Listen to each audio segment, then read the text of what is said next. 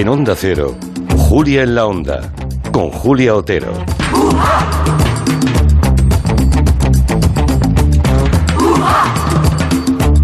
Aquí tenemos a los comancheros, todos tienen su visado, todos han sido vacunados. En el caso de Miki Otero, todavía tiene las secuelas de su tercera vacunación.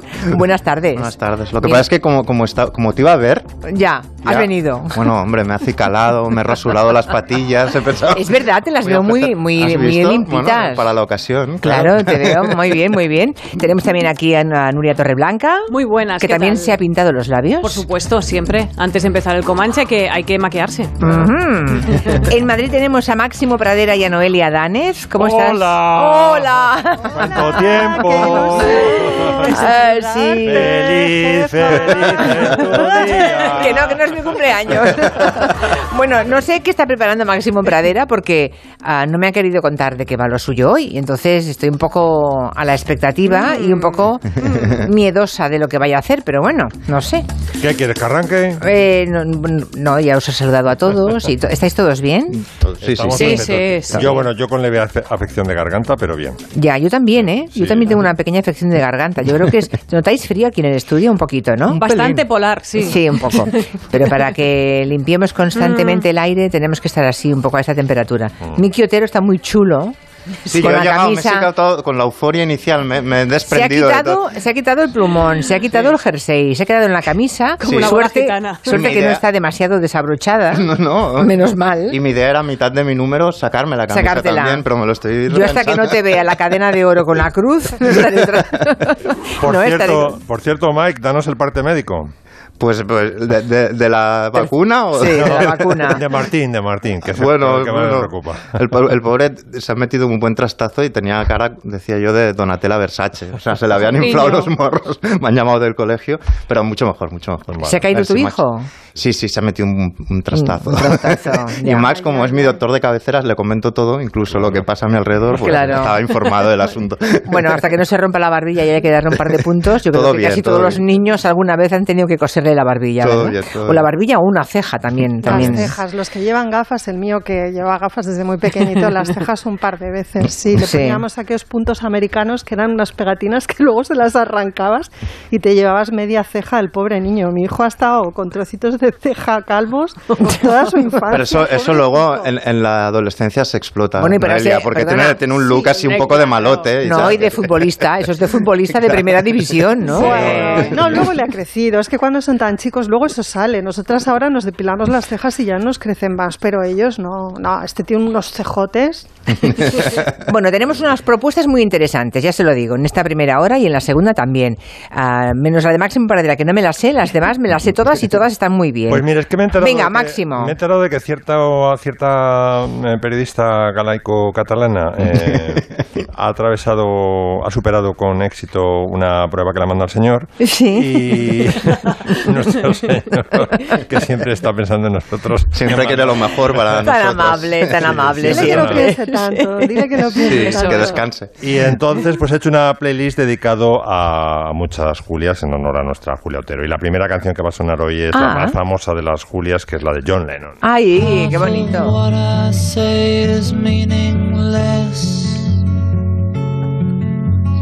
But I say it just to reach you, Julia.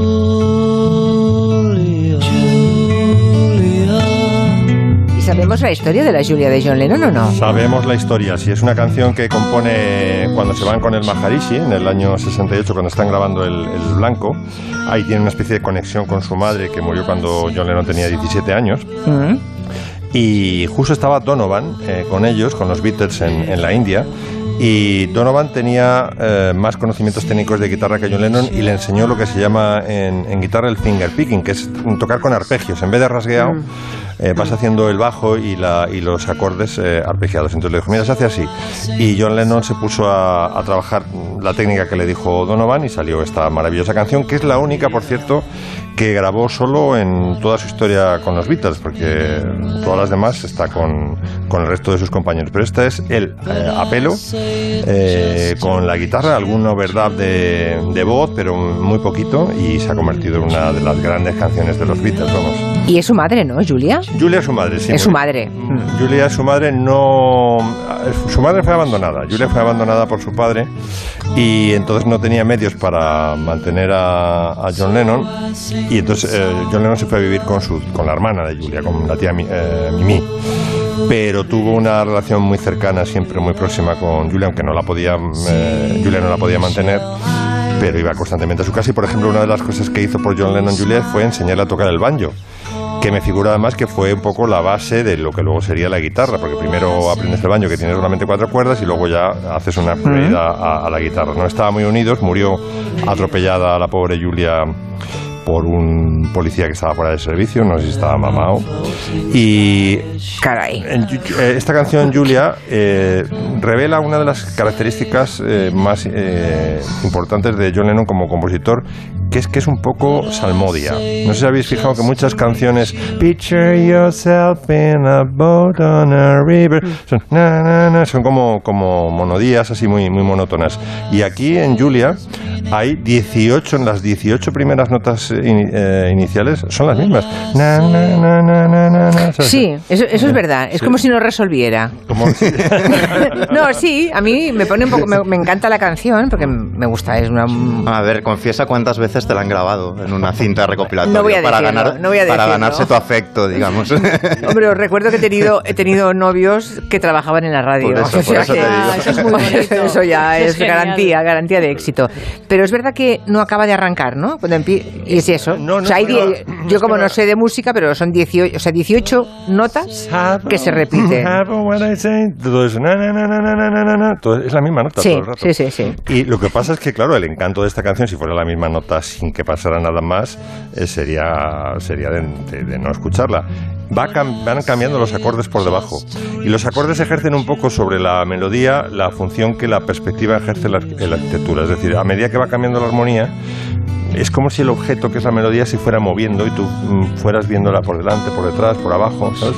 Porque Está van bien. cambiando todo el rato los, los acordes y se convierte en un- eh, realmente en una cosa muy. un movimiento muy atractivo. porque- Bueno, pues nada, está bien, está bien lo que hemos aprendido de la canción, ¿no? Y es una canción tan eh, que ha quedado tanto en, eh, en la mente de todos desde el 68 que Julia Roberts, cuando cada vez que va David Letterman al show de David Letterman, que sigue existiendo, sigue existiendo el show de David Letterman, la banda de Paul Schaefer le toca la versión She's won an. Academy. Award for all the reasons I mentioned. And uh, she's one of the biggest movie stars on the planet. So you're saying to yourself, what the hell is she doing on your show? Ladies and gentlemen, our good friend Julia Roberts.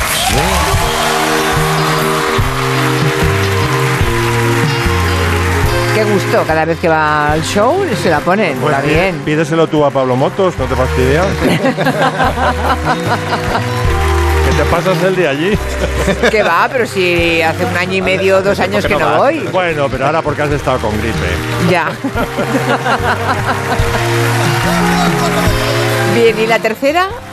La tercera es una banda que yo estoy enamorado de ellos. mm, Primero por lo que han durado y segundo porque es que todas las canciones que compusieron mm, se me han quedado en la mente y las canto to- continuamente los veranos, en la ducha, en cuando están en la piscina y tal. Ay, ay, ay. En la piscina, En la Máximo, en la piscina.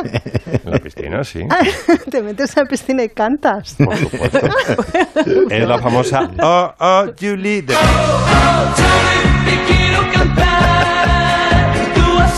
Es verdad que son canciones que se enganchan como una garrapata a la cabeza, ¿eh? Es tremendo. Yo creo que estoy Fórmula Sí. Quinta. Sí. Está Max en el trampolín antes de hacer la bomba cantando. Bueno, yo cuando era pequeña, las canciones de verano eran un año Los Diablos y otro año Fórmula Quinta. Uno u otro, indefectiblemente. Pero esto tienes que bailarlo, Max, en la piscina. No solo puedes cantarlo, ¿no? Eh, realmente la de la piscina es otra. Es acalorado estoy. Tengo todo el cuerpo malo. Por Dios. Lo que importa es que nuestro amor Los estoy visualizando a los diablos. Que, por cierto- Aquellos pantalones por encima de la cintura de tergal, Sí, sí. muy ceñidos, Ceñidos y, y con al- cremallera se notaba perfectamente todo. Era- altura cachuli. Sí, sí. Sí, exacto. Años- Un poco pantalón campana. era- Campana, campana, y al final de la campana había un corte para que ampliara la campana. ¿No os acordáis que había un- Campana sobre campana. Campana, una. Bueno, Cierto pues, que, que es la canción de un muerto de hambre. Dice, nada tengo que ofrecer. O sea, no tiene nada. no sabemos si esto prosperó porque realmente... Sí que prosperó, sí, vendieron, vamos, lo que no está escrito en aquel momento. Bueno, dejamos las Julias eh, sonoras que nos ha traído Máximo Pradera y vamos a ver qué nos trae Noelia Danez, que, que creo que quieres hablarnos, eh, Noelia, de métodos mm, que tienen los artistas para llamar a sus musas, ¿no? O algo así. Algo así, sí. Rituales creativos. Eso es, es la excusa, los rituales de creación. Bueno, pues porque hay un libro de, de Mason Carey que ha traducido Turner, eh, que se titula así, Rituales cotidianos, tiene una nómina amplísima de mujeres, artistas, creadoras. Y entonces ahí se cuenta pues qué es lo que hace cada una de ellas efectivamente para invocar las musas, que ya sabemos que las musas no se las invoca, se las curra uno, ¿no? Cada día. Sí. A ser posible desde que se levanta hasta que se acuesta. El Yo método vengo- Hemingway era dejarse una parte que ya sabías lo que ibas a escribir, mm, te aguantabas las ganas de escribírtelo y eso, Claro, eso se te quedaba medio diálogo a veces. y luego Hemingway. volvía sobre ello. Bueno, Sí, en sí. el libro este de todo. Yo he escogido dos que en principio no guardan ninguna relación entre sí, pero bueno, ya veréis que son Nina Simone y Doris Lessing. No sé si nos va a dar tiempo a hablar de las dos, pero de eh, siendo dos artistas muy distintos, no tienen nada que ver, o sea, una es No. una escritora, la otra es una cantante, pero tienen bastantes cosas en común. Eh, que fueron dos mujeres que tuvieron muchísimas dificultades, tuvieron que sortear un montón de problemas para poder hacer con sus vidas lo que querían hacer, que era pues cantar y escribir. Y tienen un tesón y una voluntad eh, extraordinaria y para poder llevar sus proyectos artísticos adelante tienen que imponerse a la adversidad, a veces tomando decisiones muy difíciles. Muy, sí, me acuerdo de la vida de. Nina Simón, eh, fue terrible. Tremenda, sí. tremenda. Eh, la vida, eh, bueno, la cuentan en un documental que se puede ver todavía en Netflix, en Netflix que se llama What Happened to Miss Simone, Sí, eh, sí. que es una, es una frase de, de Maya Angelou de un artículo de 1970 en el que ya se preguntaba exactamente eso, ¿no? ¿Qué le pasa a la señora Simón? Yo el, documental lo recomiendo mucho pues para que veamos esto, ¿no? Eh, las dificultades que tuvo esta mujer, que fueron todas, todas, desde ser una mujer negra nacida en Carolina del Norte, tratar de dedicarse a música clásica sin poderlo conseguir porque necesitaba unas becas y por su condición racial se vio excluida a menudo de la concesión de ese tipo de ayudas, finalmente llega al jazz eh, pues porque cantando gana dinero, ¿no? Y entonces consigue seguir haciendo lo que le gusta en la vida, que es música, pero sabed también que por el camino se casa con un hombre que la maltrata, que la abusa que dirige su carrera con una mano férrea y que no la deja tomar ningún tipo de decisión. Eh, y bueno, hasta que ella se emancipa de todo eso pasan muchas cosas y todas ellas pues bastante dramáticas.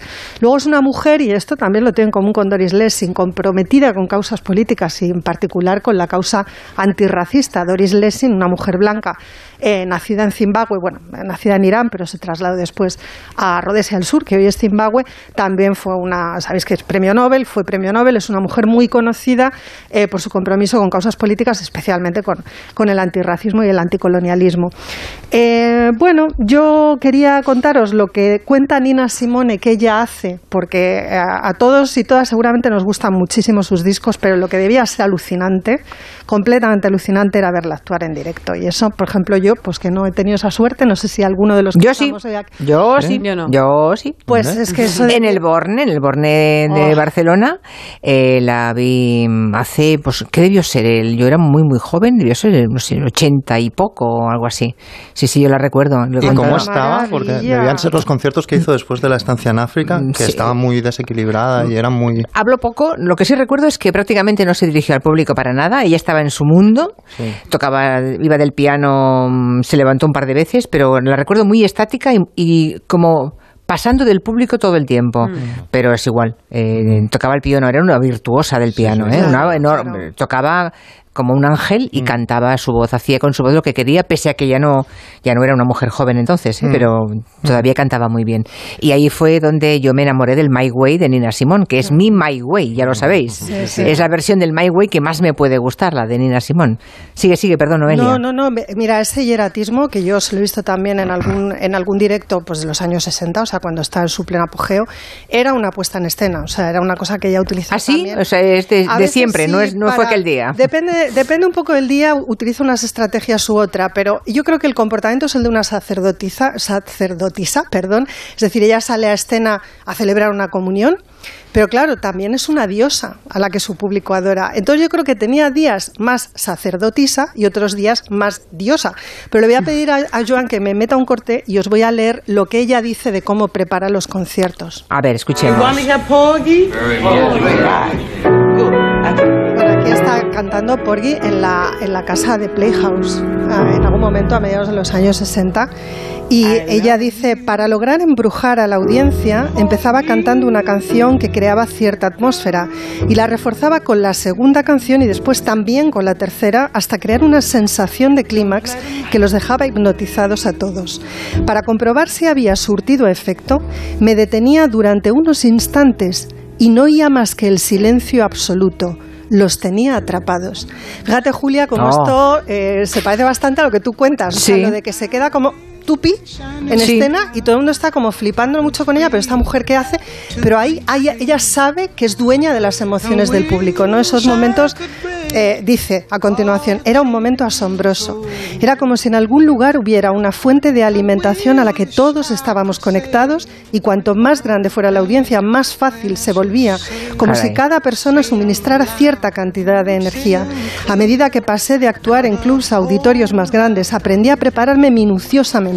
Por la tarde iba al auditorio vacío y deambulaba por ahí para ver dónde iba a sentarse la gente, lo cerca que estarían de mí los de la primera fila y lo lejos que estarían los de la última. Si los asientos estaban muy juntos o cada vez más separados, lo grande que era el escenario, la posición de las luces, dónde se oirían los micrófonos, todo. Para cuando subía al escenario sabía exactamente lo que estaba haciendo. Caray, pues ahora ya sé lo que pasaba por la cabeza de Nina Simón aquel día en que no la vi prácticamente moverse de señora. su asiento ante el piano. No hay mi versión. Cuando cantó esta canción tuve la sensación, que es cuando me atrapó esta canción, no fue de las primeras, ¿eh? no fue ni la primera, ni la segunda, ni la tercera que ha dicho aquí en su documental, pero te- tuve la sensación de que no estaba cantando, que estaba como mm, lanzando una, una melodía. Ahí os dejo eso, ¿no? como con una cierta displicencia. ¿eh? Me cuadra, me cuadra. Sí, como ahí- ahí os queda, ahí os dejo este mensaje. Much more than this. I did it my way. Lo dejamos aquí de momento, las 5 y 28, una menos en Canarias. A la vuelta, yo me quedaría colgada ahora del My Way, ¿eh? Pero mira Quintanilla la mirada que tiene. Tiene mirada de destroyer. ¡La publicidad! Bueno, vale, venga. está venga, sonriendo, Venga, vamos a... Paguemos la ronda, venga, paguemos En la Onda ronda. Cero, Julia en la Onda, con Julia Otero. Aguantar la respiración al pesarte en la báscula para ver si tu nueva dieta surte efecto. Todos tenemos propósitos de año nuevo y el nuestro es ayudarte. Por eso en IKEA puedes comprar o planificar por teléfono sin coste y recoger tu pedido en tienda en menos de 24 horas y gratis para compras superiores a 100 euros. Más en ikea.es barra servicios. 2021 ha sido el año con menor número de víctimas en accidentes de tráfico si exceptuamos el del confinamiento. Entre todos, en 30 años hemos reducido la siniestralidad un 80%, pero mientras haya una sola víctima quedará mucho por hacer. En Ponle Freno solo tenemos un objetivo. ¿Te unes a nosotros? Ponle Freno y Fundación AXA, unidos por la seguridad vial. Gracias a los tecnoprecios del corte inglés, la cocina ya no tiene secretos para mí. ¿En serio? Claro, con las placas y los hornos de Beko, con su innovadora tecnología AeroPerfect, un sistema que distribuye el calor a la perfección. ¿Y con las ventajas de los tecnoprecios? Claro, electrodomésticos Beko, en tienda web y app del corte inglés. Los tecnoprecios del corte inglés. Onda Cero, Madrid. Hay un momento en el que sabes que tienes que adelgazar y hay que atreverse a dar el paso. Para ponértelo fácil, en Adelgar vamos a hacerte el descuento más grande que hemos hecho nunca. Hasta un 50% de descuento en método Adelgar. Porque el momento de adelgazar es ahora. Con toda la seguridad y garantía de Adelgar. Infórmate en el 91 577 44 77 y en adelgar.es. ¿Qué es Italia? Es pasión y estilo, patrimonio y diversidad, innovación y creatividad. Es ir un paso más allá, curiosidad y dedicación, arrojo e imaginación, experiencia y precisión. ¿Visión de futuro? La tenemos, pero ofrecemos mucho más. Es nuestra marca, increíble y única. Italia es, sencillamente, extraordinaria. Beat. Más información en madeinitaly.gov.it. Ocasión Plus. Inauguramos nuevo centro de tasación de coches en el centro de Madrid. Ocasión Plus, ahora mucho más cerca de ti. Estamos en calle Vallehermoso número 32. Te tasamos tu coche en el acto y te lo compramos en 30 minutos. Ocasión Plus, compramos tu coche al mejor precio. Mejoramos cualquier tasación, compruébalo. Ocasión Plus, en la calle Vallehermoso 32 y en ocasiónplus.com. Abierto sábados mañana y tarde. ¿Piensas en precios o en la comodidad de tenerlo todo cerca? En el Centro Comercial Valdebernardo dispones de un supermercado ahorra más con las mejores ofertas, un gimnasio Dreamfit, CMB Bricolaje y por supuesto moda, belleza, complementos, ópticas, farmacia, Burger King. Centro Comercial Valdebernardo. Para ir de compras, Boulevard José Prat 35. Como estamos deseando volver a la normalidad, es momento de retomar los buenos hábitos que nos permiten disfrutar de una vida saludable. Recupera tu salud dental y mantén una boca sana. Programa una revisión para toda la familia. La salud dental es muy importante para niños y adultos. Confía en tu dentista. Colegio de Odontólogos y Estomatólogos de Madrid. Compramos tu Rolex de acero de los años 70 y 80. Especialistas en Rolex desde hace 30 años. Compramos tu Rolex de acero de los años 70 y 80. Pagamos el mejor precio. Compramos tu Rolex de acero de los años 70 y 80. 915346706. Plaza San Juan de la Cruz 9. 915346706. No lo olvides. Compramos tu Rolex de acero de los años 70 y 80. Oye, ¿y tú cómo llamarías lo del próximo 19 al 23 de enero? Lo llamaría Abrazamos el Mundo.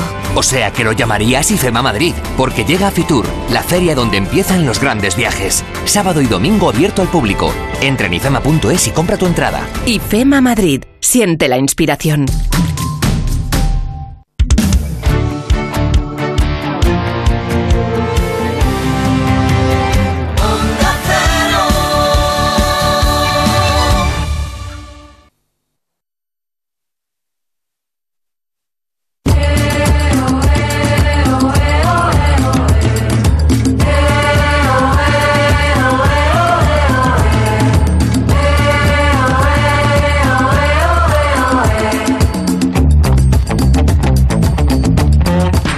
Estamos con Nuria Torreblanca, con Miki Otero, con Máximo Pradera y con Nuria Danez haciendo una primera, el primer tramo de este Comanche. Estoy viendo por televisión imágenes de Ricardo Bofín, ya les hemos dicho hace un ratito, y hemos tenido aquí a David García Senjo mm, hablando de la obra, de la figura de, de- del hombre y del arquitecto que fue Ricardo Bofil, que ha fallecido hoy en Barcelona a los 82 años. Bueno, Aquí Torreblanca dice, dice que como hace mucho tiempo que no vengo por el Comanche, que tiene que hacerme algún recordatorio. Sí, pero tranquila que voy a ser discreta. Ya verás qué discreta soy. Mira, Joan, ponme la música, por favor. A ver. Hola. ¡Ole! Así me gusta, que sea sencilla, hombre. Así, así te gusta. Te voy a recordar lo que ha pasado por aquí y si no, cositas que estaban por ahí pendientes porque hay que tenerlas muy presentes en este territorio. Esto es los 10 mandamientos del Comanche. A ver. Repasemos, nos vale para todos, Sí, para todos. mandamiento 1. En uno de cada dos Comanches, Máximo Pradera nos pondrá canciones de Chicho Sánchez Cerlosio. Buscará la forma, sea hablada, susurrada o incluso cantada.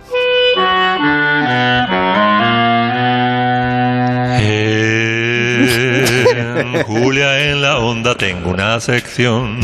Cada semana llevo alguna canción. A veces no entra todo, qué desilusión. Porque hay mucha publi, somos mogollón. Dicen los comancheros que tengo una obsesión con Sánchez Ferlosio, Ay. el gran cantautor. Y a veces he tenido que pedir perdón por abusar de Ian Anderson. Ahí estamos. Estoy de acuerdo en el mandamiento. Lo había observado. Sí. Mandamiento número 2, y este es nuevo, no nombrarás a Kenny G en vano. ¿Qué tenéis en contra del pobre Kenny G? Ya vi el día que le disteis una, le disteis una estopa a Kenny G. ¿Qué creéis? ¿Que no estaba escuchando? Pues sí. Pobre. Venga, Era Joan. otra época, la época del saxo. ¿Qué pasa, pobre? No, no, no, pues que no acaba nunca esta época. Ya, Joan, ya. acaba con esto, por favor. Bueno, bueno, está bien. Mandamiento 3, Julia, antes de que lo haga otro, encarga merchandising con tu frase estrella. Si a Morricone le quitas el silbido, se queda en nada. ¿Qué verdad? Esto está creciendo, ya lo decimos casi cada Todo el día rato. como frase Ya. popular. Debes hacer algo ya. Hombre, es Y- que me vais a, me- es que no me podéis Bueno. porfiar, es que regístralo, regístralo. Claro. Mandamiento 4. Los viajes en el tiempo ahora se llaman Comanche Vintage y tienen sintonía e indicativo propio.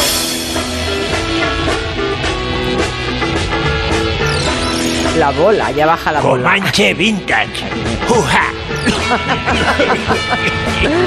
Veo bajar la bola, ¿eh? Ahí me va bajando la bola, Sí, ahí sí. perfectamente en medio de la sala. Mandamiento 5, y esta es la regla más importante, no darás de comer a Caprile después de medianoche, ni le darás un papel de fantasma en el cuento de Navidad porque te va a destrozar el guion. Soy el fantasma de las Navidad presentes y vengo disfrazado de Curro Jiménez, porque ahora en el presente lo que se lleva es esta, es un poco a lo boxeo, pradera. Pero bueno, Caprilín, no te acababas de ir. Que no, coño, que soy otro fantasma. Ahí está, cualquier guion que hagas siempre va a ser destrozado. por Siempre él. es Caprile, ¿eh? Siempre es él. Mandamiento 6.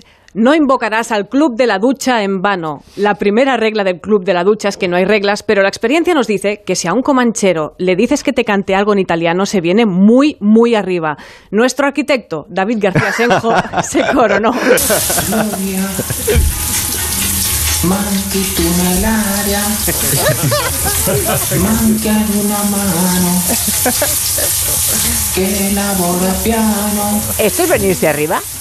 Sí, sí, sí, está bueno. Bueno, hay en el niveles. caso de David, vale. Claro, hay niveles. Y tú que te ríes tanto, Miki Otero, aquí Miki te dedicó una canción. Questa canzone è dedicata a Giulia.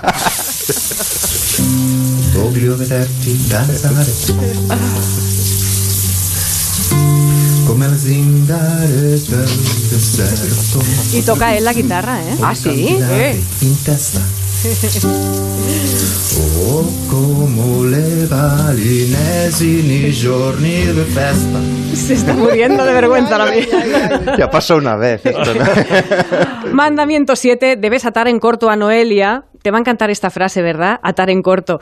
Si le pones canciones que le dan ganas de bailar, si dispersarás salvajemente, ¿verdad, Noelia? A ti te gusta. Es así. Sí, sí, sí, Mandamiento que- vale. 8, sí. Antón Resa. Si Antón Resa te dice, yo cené con Angela Merkel, significa que un día cenó en el mismo recinto de la misma provincia que Angela Merkel. Vale, vale. Tú sabes que Antón, tú mejor que nadie sabes que hay que interpretarlo. Somos gallegos, claro. Ahí está, ahí voy. Mandamiento 9. Cuando Segurola dice, ¿puedo añadir una cosa? Tú déjale, déjale. No, que depende, de- depende, depende, porque a Bueno. veces faltan tres segundos para la hora. Pero es que lo que vaya a hacer o lo que vaya a decir te va a sorprender. ¿Puedo añadir un último?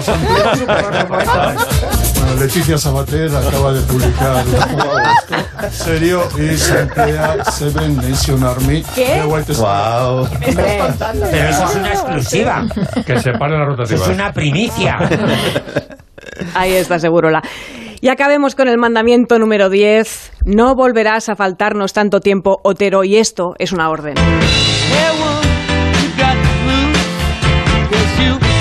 Otra de mis canciones. Bueno, bueno, qué alegría musical hoy, ¿eh? Una alegría detrás de otra. La Elo, hombre, la, la mejor colección de la Elo me la regaló Santi Segurola, Lo ¿eh? sé. ¿Eh? No sé dónde la consiguió, pero... Pero era brutal esa Sí, colección. la mejor de la Elo. Sí. Bueno, ahora mm, pasa una cosa. Yo no he visto la serie esta de Javier Cámara. ¿Cómo se llama? Eh, va cambiando de nombre. eh, vota Juan, venga Juan, vamos Juan. Vamos, Juan, vale. Es Juan Carrasco, Sí. ese político de moda, ¿verdad? Sí, sí. Eh, no lo busquen en ningún partido, lo digo a los que estén un poco pez como yo, que no hayan visto la serie ni, ni tengan la más remota idea, ¿no? Mm. Es un personaje de ficción, es Javier Cámara el que hace de, de Juan Carrasco. En esta serie ya habéis hablado, ¿eh? de la serie ya habéis hablado en el Comanche, y hoy Miki Otero quiere hacer un ejercicio interesante buscando en el archivo. Los que no lo hemos visto también vamos a gozar. Yo creo que sí. Vale. Yo creo que sí. Una de las cosas buenas de, de Vamos Juan es que vuelves a mirar a la política española como lo que es, a través de, de- de esta mirada que parece una sátira, como una caricatura hiperbólica enorme, pero que luego lo que vengo a demostrar es que no es tan así, que realmente es que la política se parece más de lo que sospechamos a esta, a esta serie, ¿no? O sea, es decir, es la idea de Valle Inclán de, de la imposibilidad de la tragedia sur que el, el esperpento. No puedes explicar la política española desde una seriedad absoluta, ¿no? Puede Mm. ser turbia, Ahora puede estamos ser en dura, una fase, Miki, pero... cojonuda que ha definido Noelia, ¿cómo es? ¿O vacas o comunismo? ¿O granjas o comunismo? Estamos ahí. Hay una polémica en Vamos Juan que tiene que ver con los pimientos de padrón y que implica... la-. Pimientos de padrón y, y comunismo. es claramente, es claramente trasladable a la polémica de gente posteando entre cots con forma ibérica. Es decir, la política se parece bastante a esta serie. Juan Carrasco es un político, calvo, lo, desde medio pelo, pero es calvo. Lo incido porque uno de los mejores mm, capítulos es cuando va a Turquía a arreglar este, este problema, que logra ser alcalde de Logroño, que es ministro de Agri- Agricultura después, bueno, Agricultura y él añade y pesca y alimentación y medio ambiente, lo matiza siempre, y luego firme candidato a la presidencia, es este señor. Si queremos cambiar el establishment, Juan es un político de chapó y quitarse el sombrero. De palabra. Por esa misma regla de dos, con un gran don de inmunodeficiencia mental. ¿Cómo? De palabra. Muy bien traído a coalición. Pero eso los followers no lo saben. Que cuando toma. De perdidos al monte. La palabra. Tampoco quiero soltaros ahora todo mi speak. Nos deja a todos. Este me deprisa que llevo tiempo. Ha sonado mal. Sin palabras. Y te voy a decir más. El final es solo el principio de otro final. Bueno, tiene todos estos, estos rasgos, ¿no? De, por ejemplo, que calza comillas cada vez que quiere decir que algo es irónico, pero a veces las calza en un sitio que no toca. Por ejemplo, dice, yo soy un presunto, con comillas, corrupto, con lo cual está poniendo en cursiva irónica, presunto, con lo cual es, es corrupto. Y maltrata al refranero español de perdidos al monte y los anglicismos, bueno, los, los violenta a todos. Le encanta hacer bricks por breaks, le encanta hacer speaks. Le dice que no es un puppet, una marioneta, un puppet, dice él. Y es la prueba de una frase que me gusta a mí mucho de Oliver Crom- Cromwell, que dice que el hombre nunca avanza tan seguro como cuando no sabe a dónde va. Este es Juan Carrasco. Es decir, es alguien que ante un lío lo que hace es desatar un lío mayor, obsesionado por los gin tonics premium, que yo algún día explicaré la historia. ¿Un día de la- harás un especial gin un tonic? gin- gin tonic premium. Y un día explicaré las últimas décadas de España so- sociocultural a través de la, de la cosa aspiracional del gin tonic. Él, cuanto, la copa de balón, cuanto más grande mejor, etcétera, ¿no? Y al final es un pelele. Un pelele entendido como este Mm. monigote de paja que se quema en la plaza pública cuando le interesa, ¿no? A los poderosos. Eh, y, y- y eso es la serie. Va del chiste más, eh, digamos, costumbrista y más eh, satírico a una tercera temporada verdaderamente seria. Es decir, o seria o por lo menos eh, dramática, ¿no?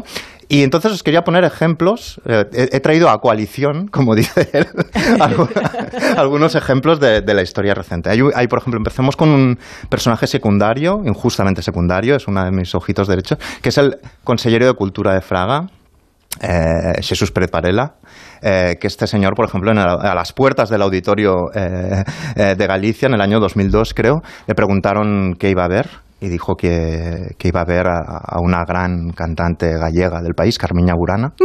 Conozco, señor Pérez Varela, moi boas tardes. Muy buenas tardes. Bueno, acaba de marcar vostedes a primeira entrada. Contenos, eh, canto pagou, que, que, de que entrada se trata, que festival vai a acudir? A verdade é que é Carmina eh, Urana que das boas cantantes deste país coa Orquesta Sinfónica. Una buena, una de las mejores cantantes está Carmina, Carmiña Burana está con Ana Quiro y con Juan Pardo ahí, pero tú imagínate que no, No lo recordaba esto, es Claro. maravilloso. Tú imagínate que no lo sacaron del error, que pasa muy a menudo con gente de poder, y entró y lo que escuchó fue.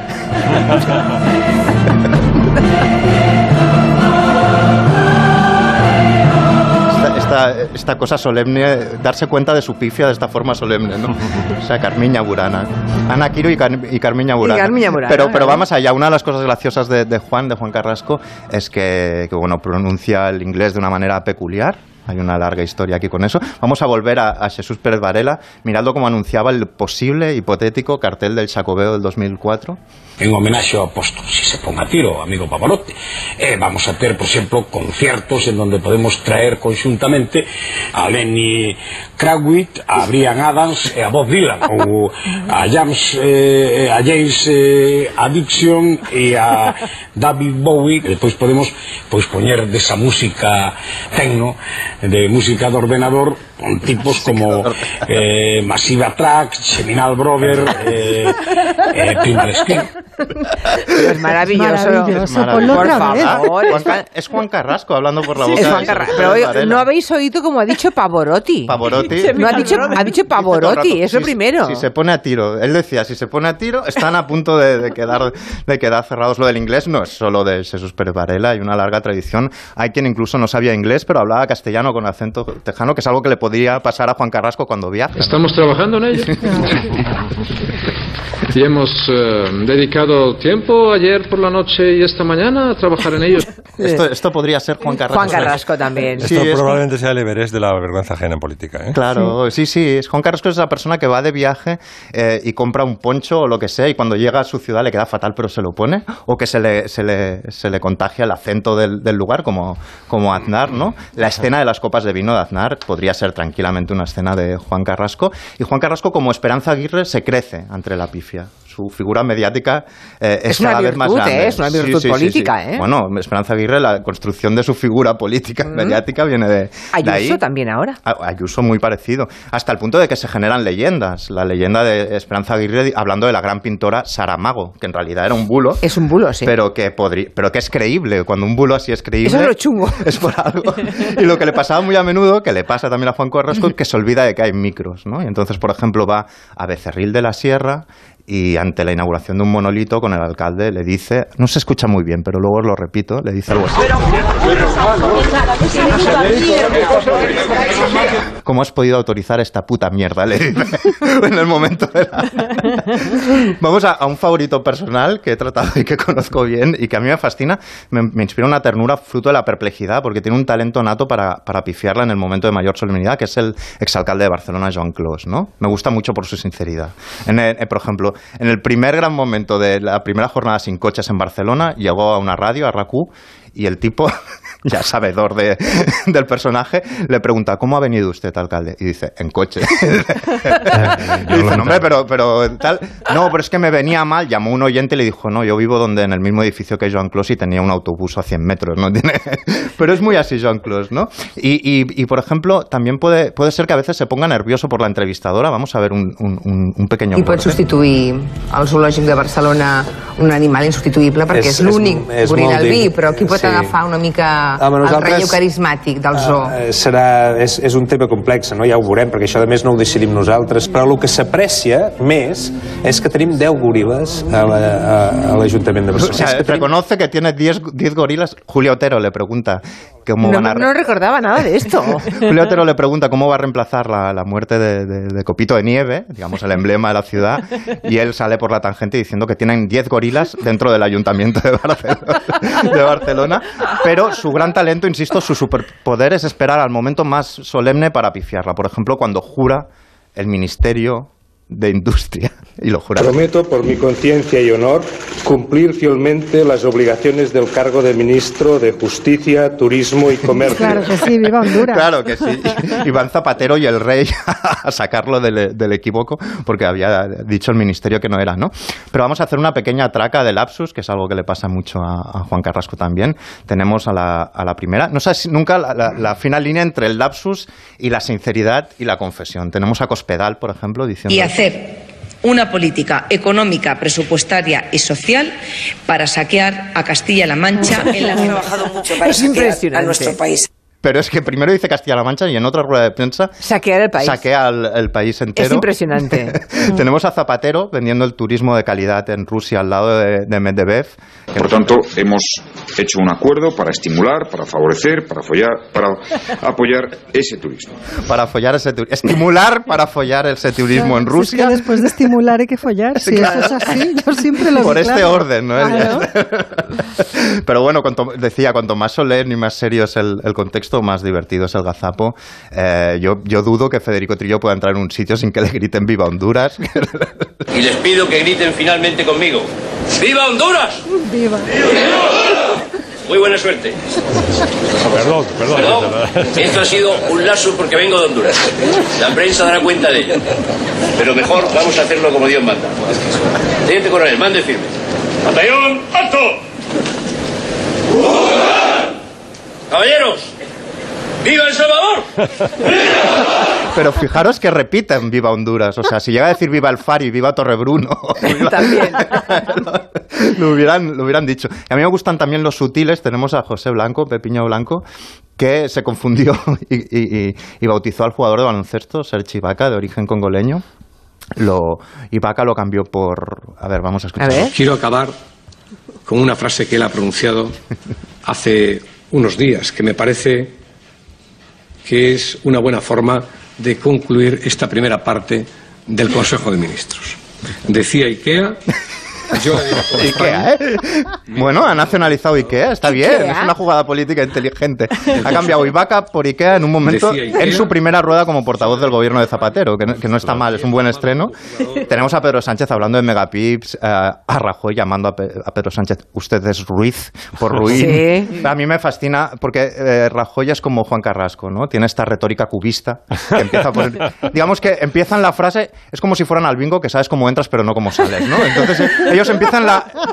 Empiezan siempre las frases sin ver la luz al final del túnel, ¿no? Y entonces se dedican a coger meandros imposibles. Todos alguna vez empezamos frases así. Sí. Y todos sabemos lo mal que se pasa cuando uno es consciente Es horrible, es de que estás en esa situación. Es una buena clave. Hay es que reconocerlo, ¿eh? Es una buena clave. ¿Es consciente o no es consciente? Veamos su actuación en Benavente de Mariano Rajoy. Es el vecino el que elige al alcalde y es el alcalde el que quiere que sean los vecinos el alcalde. Es el vecino el que elige al alcalde y es el alcalde el que quiere que sean los vecinos el alcalde. Maravilla. Juan Carrasco. que- Juan, Juan Carrasco. Juan Carrasco. Juan Carrasco. Yo no puedo acabar esto sin ponerlo. Eso es un disparate. Fin de la cita. Fin de la cita. Está bien. Así que Juan Carrasco... eh, Juan Carrasco es una especie de superhombre que es una mezcla de todos ellos. Lo que pasa es que él, eh, es un infeliz, que a veces sabe que Mm. lo es y a veces no.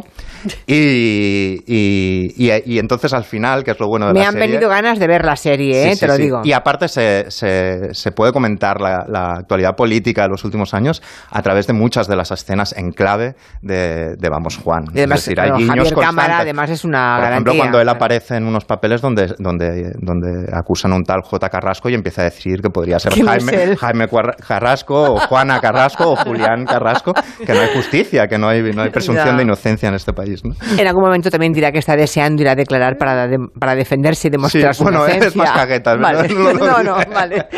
Bueno, estamos... Uy, nos faltan ocho minutos para llegar al final de este primer tramo del Comanche y me temo que hay más canciones que hablan de Julia, ¿no? Pues si sí. es que sigues con eso, que no lo sé, sí, ¿no? Sí, sí, sí, sí. Vale, Mm, vale. Hay una- un famoso poema de José Agustín Goitisolo, al que por cierto conocí en mi infancia y os debo decir y os digo que su imagen pública era totalmente diferente a su imagen privada. Cuando venía a casa, mm, invitado por mis padres, eh, venía de Barcelona a Madrid, era un tipo divertidísimo, o sea, eh, era, era como un niño más. Con nosotros, eh, con mi hermano y conmigo, jugaba y, y luego, en cambio, eh, cuando le ves haciendo en televisión declaraciones, tiene un tono así muy... Yo, eh, yo iba mucho con Mm. Ferlosio a cazar y tal, un tono así como si estuviera estuviera absolutamente deprimido. No, bueno, en privado, eh, José Agustín era, era tronchante. Bueno, escribió para su hija Julia, mm, cuando era jo- una niña, eh, Mm. Julia, con, con cuatro años, un poema que, fíjate, apareció el poema publicado diez años después de que Paco Ibáñez le pusiera música en el 68-69, la, la grabó en el Olimpia Mm. y salió en el disco. Es una, una de las grandes canciones de Paco Ibáñez sobre versos de José Agustín Goitisolo. Tú no puedes volver atrás porque la vida ya te empuja como un aullido interminable, interminable. ¿Y dices que se publicó el poema después? Sí. ¿Diez años después? Diez años después ¿De la apareció. canción? ah, ¿Mm? Sí, bueno, porque no era. Me figuro que porque no era fácil publicar poesía en los años 60, nadie se atrevía con. ¿Pero cómo la encontró entonces Paco Ibáñez? Bueno, pues seguramente hablando con. Hablando con, José él, ¿no? Agustín, sí, Tendrían alguna relación, supongo. Claro, te ha Ya. escrito esto, serían amigos, eh, conocía a mucha gente, José Agustín, y, y le llegó el poema. Y, y hay una. Me he visto un reportaje de Juan Carlos Ortega mm, en televisión española sobre todo el reportaje dedicado a la canción, habla con mucha gente y habla con la propia Julia, con la hija de José Agustín. Y eh, cuenta ella que estaba indignada por el tercer verso. Dice, dice, ¿cómo me puede decir mi padre? Porque la vida te empuja como un aullido interminable. Dice, yo cuando vi eso del aullido interminable es que me, me agarré un cabello impresionante. Y, mm, al final eh, todos reconocían que no era un poema, o sea, es un poema muy conmovedor. Eh, con connotaciones políticas, por cierto, pero ciertamente no es un poema para leerle a una niña tan, tan No. pequeña. ¿no? Desde luego. Bueno, también tampoco es para leerle a una niña Caperucita Feroz. Cap- Ay, digo Bueno, Caperucita eso- Feroz, Caperucita y el Lobo. Esa sí, la de la Mondragón, sí. Sí, pero en general, los cuentos que nos leían cuando éramos pequeñitos, los que ahora tenemos cierta edad, Hay una anécdota guay de, terribles. de Caperucita, que es que, en- por favor, en la revista Montalbani y Marcé escribieron una versión picantona tal y los llevaron a juicio. Y el juez les preguntó, "Se- señor Montalbán, señor Marcé, ¿quién es Caperucita y quién es el lobo? Al final los dejó ir. un juez listo, vamos, muy listo. Al final, y fíjate esta canción que era una especie como de legado, de testamento espiritual de José Agustín Guitisolo a, a Julia, se convirtió en un himno político en Latinoamérica y presos, eh, por ejemplo, chilenos en la Sí, época de Pinochet sí, sí, sí. la cantaban porque en el fondo es una canción de esperanza, a pesar de que es bastante... eh, hay algunos versos bastante negros y bastante pesimistas, pero dice, la vida es bella, ya verás, como a pesar de los pesares tendrás amigos, tendrás amor, que por cierto estos son los versos favoritos de, de Julia Leja de José Agustín. Claro. Y vamos a terminar a lo grande con una canción dedicada a otra niña de cuatro años llamada Julia también, que es la hija de Chris Rea.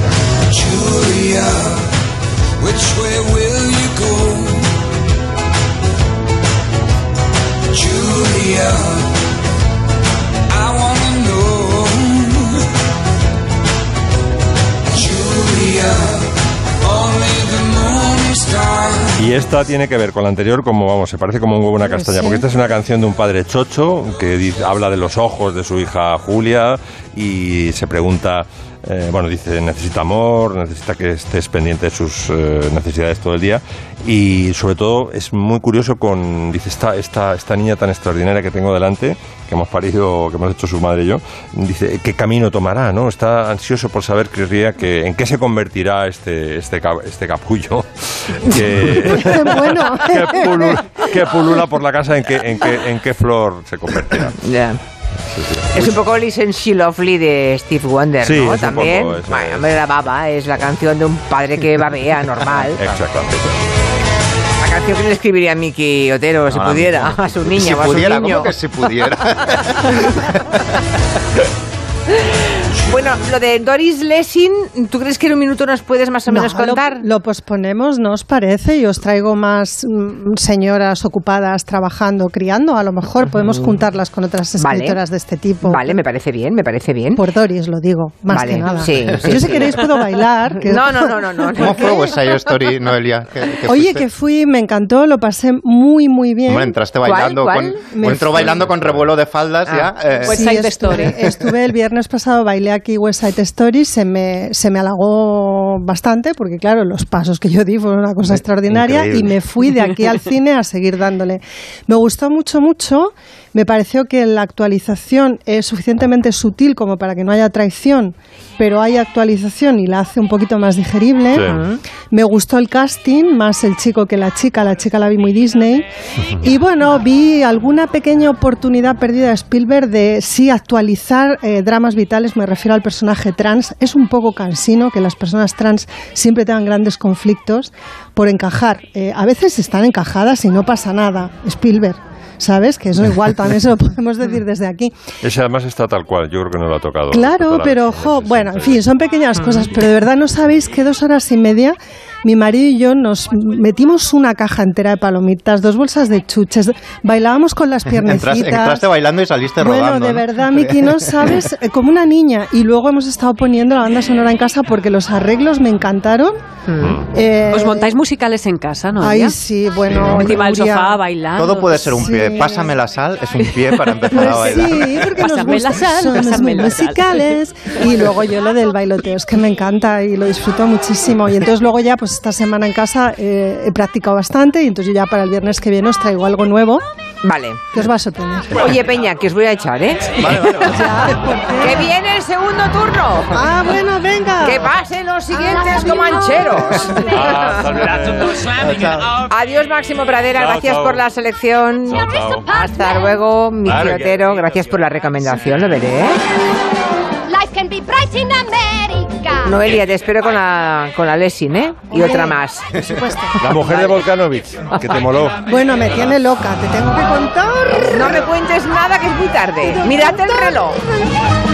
Nuria no la ha hecho porque sigue. Y se queda. Y enseguida saludamos a Anton Reixa, a Joana Bonet y a Santi Segurola.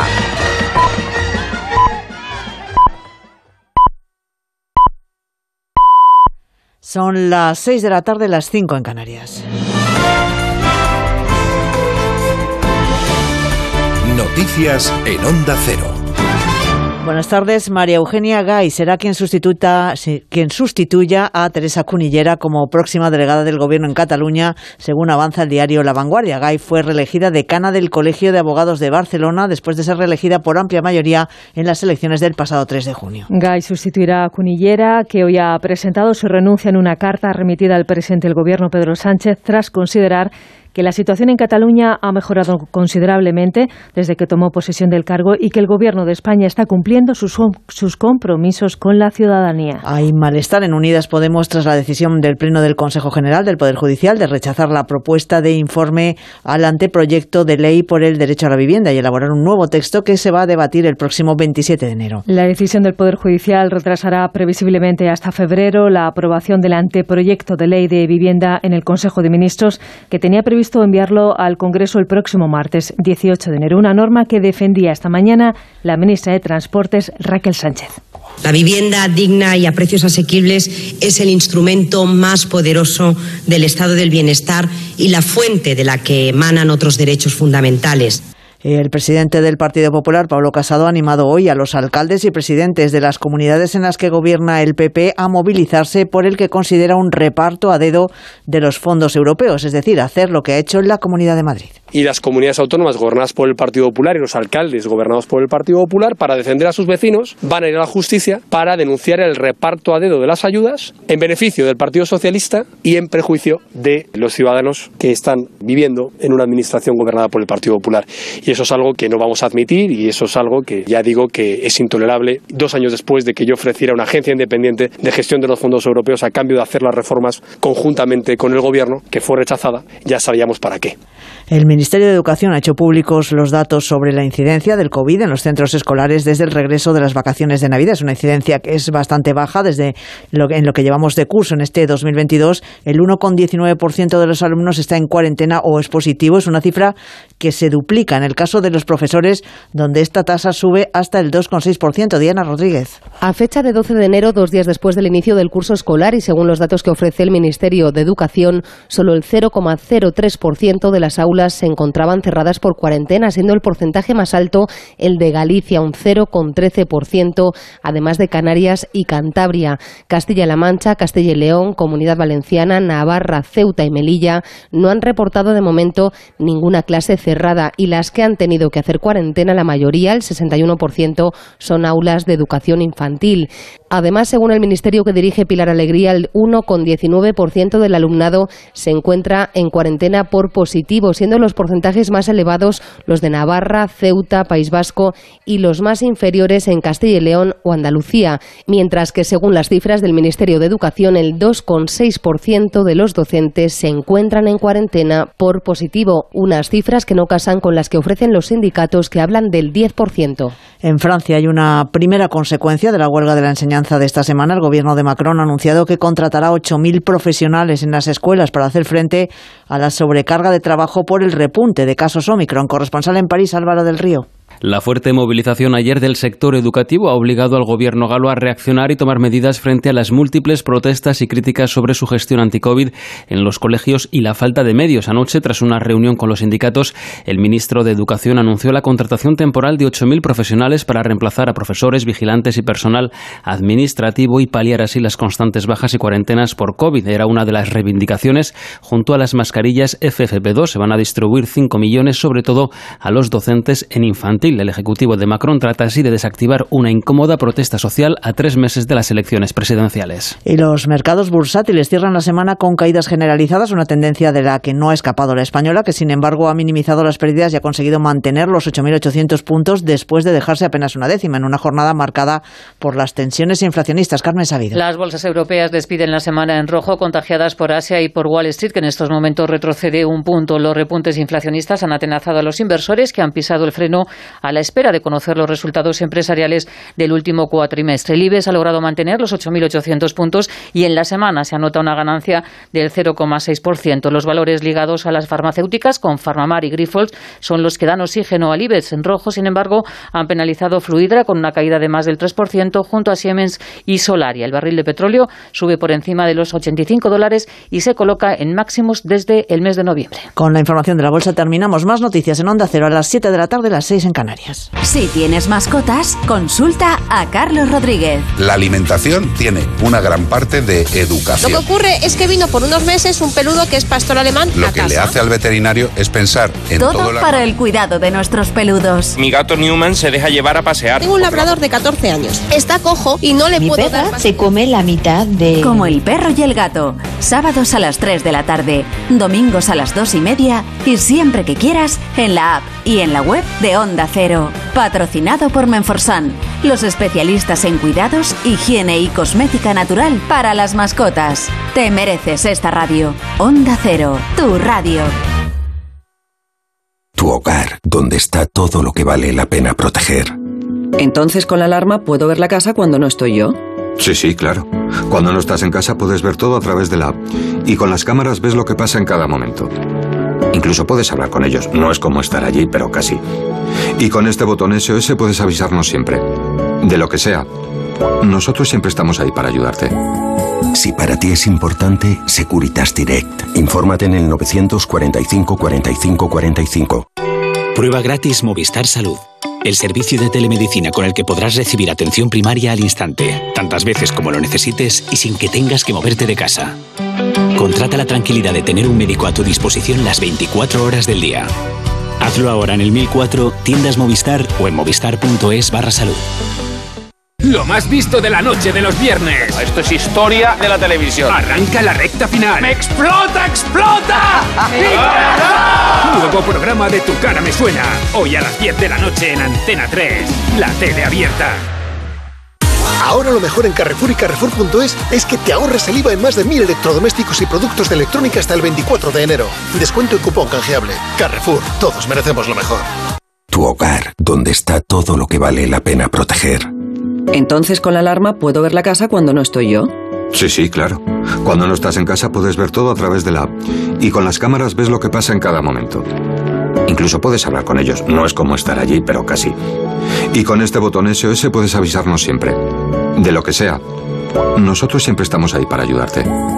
Si para ti es importante, Securitas Direct. Infórmate en el 945 45 45. En Vision Lab te lo ponemos transparente. Rebajas en Vision Lab de hasta el 70% de descuento en todos nuestros productos. En Vision Lab lo hacemos bien.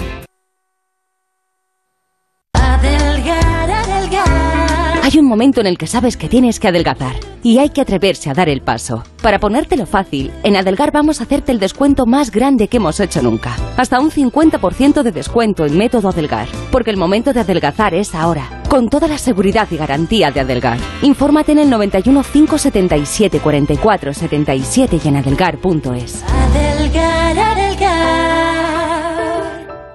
Este eres tú cuando te vas de fin de esquiar. Y este eres tú cuando dices que no vas a ir porque igual nieva. No dejes que el frío te llame gallina. Planta cara al invierno pasando el chequeo de seguridad en tu servicio oficial Volkswagen y siéntete protegido para lo que venga. Pide ahora el servicio de recogida y entrega. Infórmate en Castellana Wagen y Vallehermoso Wagen o entra en volkswagenmadrid.es. ¿Qué es Italia? Es pasión y estilo, patrimonio y diversidad, innovación y creatividad. Es ir un paso más allá, curiosidad y dedicación, arrojo e imaginación, experiencia y precisión. ¿Visión de futuro? La tenemos, pero ofrecemos mucho más. Es nuestra marca, increíble y única. Italia es, sencillamente, extraordinaria. Beat. Más información en madeinitaly.gov.it. Si tiene joyas de firma o artículos de oro y plata, llame al 91 534 6706 o vaya a la Plaza San Juan de la Cruz 9. Si tiene joyas de firma o artículos de oro y plata, llame al 91 534 6706 o vaya a la Plaza San Juan de la Cruz 9. Le pagarán el mejor precio al momento. Y también bolsos de Vuitton, Chanel y Hermès. Bricolaje Moraleja, la mayor exposición de puertas en Madrid que puedas imaginar. Tenemos los mejores precios porque somos fabricantes. Ofertas demoledoras. Puerta lacada 70 euros, Bruselas lacada 85 euros y Bruselas lacada plus completa por tan solo 125 euros. Calle Timanfaya 4 Humanes, bricomoraleja.com. Como estamos deseando volver a la normalidad, es momento de retomar los buenos hábitos que nos permiten disfrutar de una vida saludable. Recupera tu salud dental y mantén una boca sana. Programa una revisión para toda la familia. La salud dental es muy importante para niños y adultos. Confía en tu dentista. Colegio de Odontólogos y Estomatólogos de Madrid. Información y última hora de lo que ocurre en Madrid. Es el momento de repasar la actualidad informativa con Óscar Plaza. Óscar, buenas tardes. Hola, buenas tardes. Dice la Organización Mundial de la Salud que se necesitan 150 Que ha habido un récord de 886 multas por botellón este fin. Más de uno Madrid. Un recorrido por las calles de la capital. De lunes a viernes a las 12 y media de la mañana con Pepa Gea. Te mereces esta radio. Onda Cero, tu radio.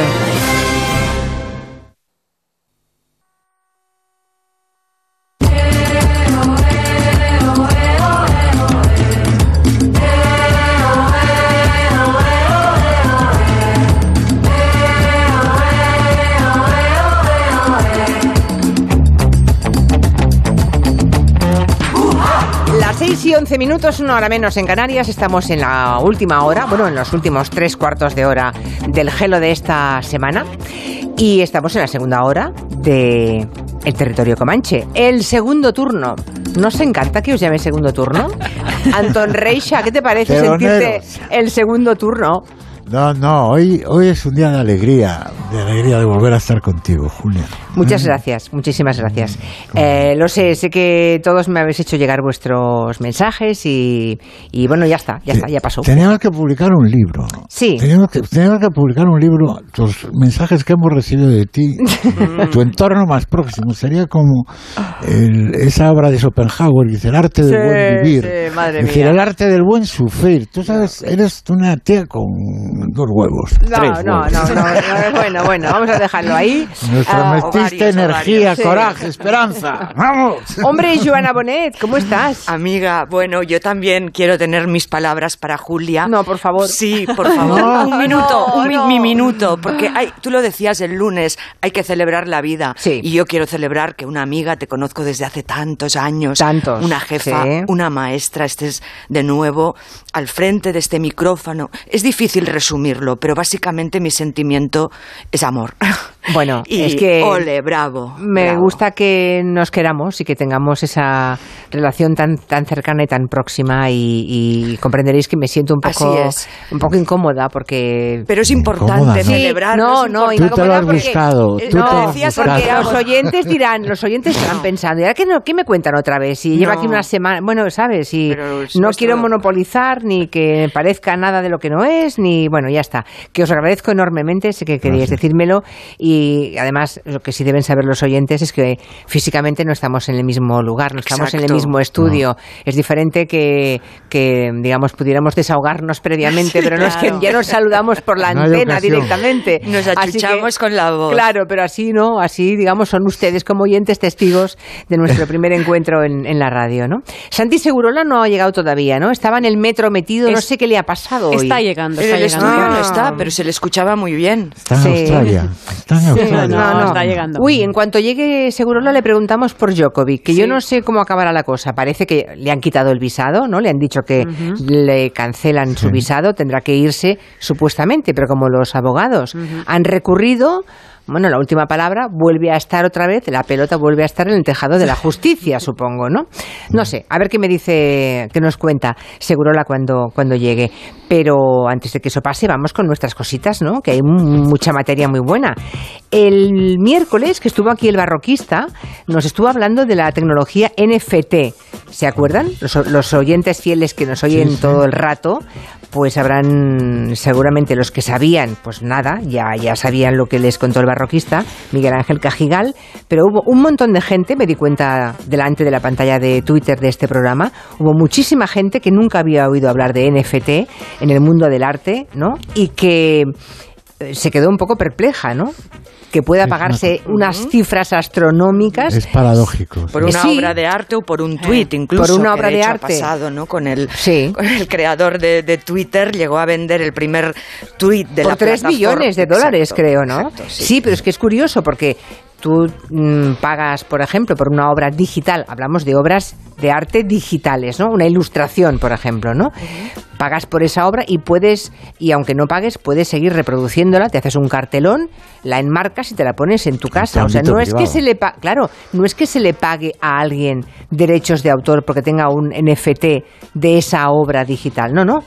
El que paga eso es simplemente porque por darse el gusto de decir que él tiene el NFT. Pero no acabo de entenderlo. Así que lo que vas a contarnos ahora, Joana, de Melanie Trump, la mujer de Melania, ¿no? La mujer de Donald Trump, me sorprende muchísimo también. Sí.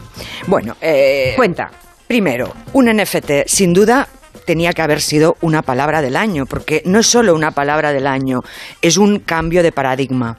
Yo os, aconsejo eh, que leáis eh, a un filósofo eh, germanófilo, pero mm, oriental, coreano, Byung-Chul Han, que ha publicado el libro No Cosas y que habla de este cambio, de que pasamos de la era de la posesión a la era de la accesibilidad. Ahora lo importante, digamos, en nuestro espíritu de los tiempos y, sobre todo en el, nuevo sistema de tecnología que nos está eh, cada vez más eh, creando una, doble realidad, eh, digamos que hoy es lo, lo que queremos es el acceso, el acceso a las plataformas, el acceso a aplicaciones, el acceso a cosas que no existen, pero que nos crean una ilusión. O sea, lo que dice el coreano, no cosas. Exacto. De hecho, el token no fungible es un activo digital. Existe en lo digital. No podrá consumirse. Se compra en exclusiva, aunque sea un tweet o unas zapatillas con las que solo te verás en la pantalla. Pero es que hoy vivimos en la pantalla en parte y hay muchísima gente, quizá no nosotros que no somos nativos digitales, que han entrado en esta virtualidad y eh, bueno, pues eh, empiezan a comprarse objetos que no existen, es decir, em, ilusiones que no existen en forma de, materia para fardar, para decir que son suyas, para, mm, no sé, crecer en su propia realidad y a la vez activar una economía, eh, en principio no capitalista, porque tú no compras por utilidad, es decir, mm, y además cuando compras no lo puedes devolver. claro, ni, puedes sacarle dinero. Claro. Porque esto, eh, un derecho de autor sí que se le saca dinero. Claro, ¿no? claro, claro. No, aquí no, aquí solamente por darse el gustazo de decirle a alguien, pues el original de esa obra de arte virtual, digital, es mío. pero nada más sirve para eso, para pues marcarse una chulada. Se, lo puedes vender a otro fetichista que, quiera ser el único propietario. Sí, está bien visto porque es una forma de coleccionismo, entre comillas, pero pero sobre todo pues hablamos de que el objeto, lo que, lo, que antes tocábamos, lo que antes sentíamos, hoy eh, todo eso te llega a través de una imagen digital y sobre todo también de un protocolo que existes con lo virtual. Entras dentro de esa realidad, juegas a las con ambas realidades. La zapatilla, que yo me la he probado de, la, de Gucci, que se vende por 12 euros y para experimentarlo y poder hablar, pues eh, me, la probé. Y evidentemente con esa zapatilla no puedes ni pisar, no puedes ni saltar. Eh, es algo verdaderamente extraño. Mm, claro, pagué los 12 euros y entonces empecé a mover el, calcetín encima de la imagen y encajaba como un guante. Pero era lo más ridículo. O sea, me sentía verdaderamente una marciana, eh, porque bueno, era mi pie Sí, de verdad. pero pagaste, pero el- pagaste 12 euros para poder hacer bueno, eso. escribí un artículo también, Julia. Sí, sí, y sí. ahora Lo sacaste provecho, quieres decir, vale. No, lo, tu- lo quise vivir en primera no, persona. claro, No- claro, no, siendo adolescente, que es decir, que nunca he tenido, ¿no? Esa relación con la pantalla de crear, de crearme, pues, un alter ego, ¿no? Y un. En fin. Y ahora Curioso. resulta que la- Pero ahora vamos a lo de Melanie. Ahora que hemos hecho un poco de. Para los que no oyeron el programa del barroquista y no sabían que era NFT, espero que se hagan hecho una idea aproximada. Los que ya sabían lo que era, pues ya está, ya estaban puestos en ello. Pero ahora apliquemos lo del NFT a Melanie Trump, a Melania. A ¿Qué tiene que ver Melania con eso? Melania, que primero quiero recordar una frase de, de una periodista muy lúcida de Washington Post que resumía el ardid de esta manera: Nadie se casa con alguien como Donald Trump por accidente.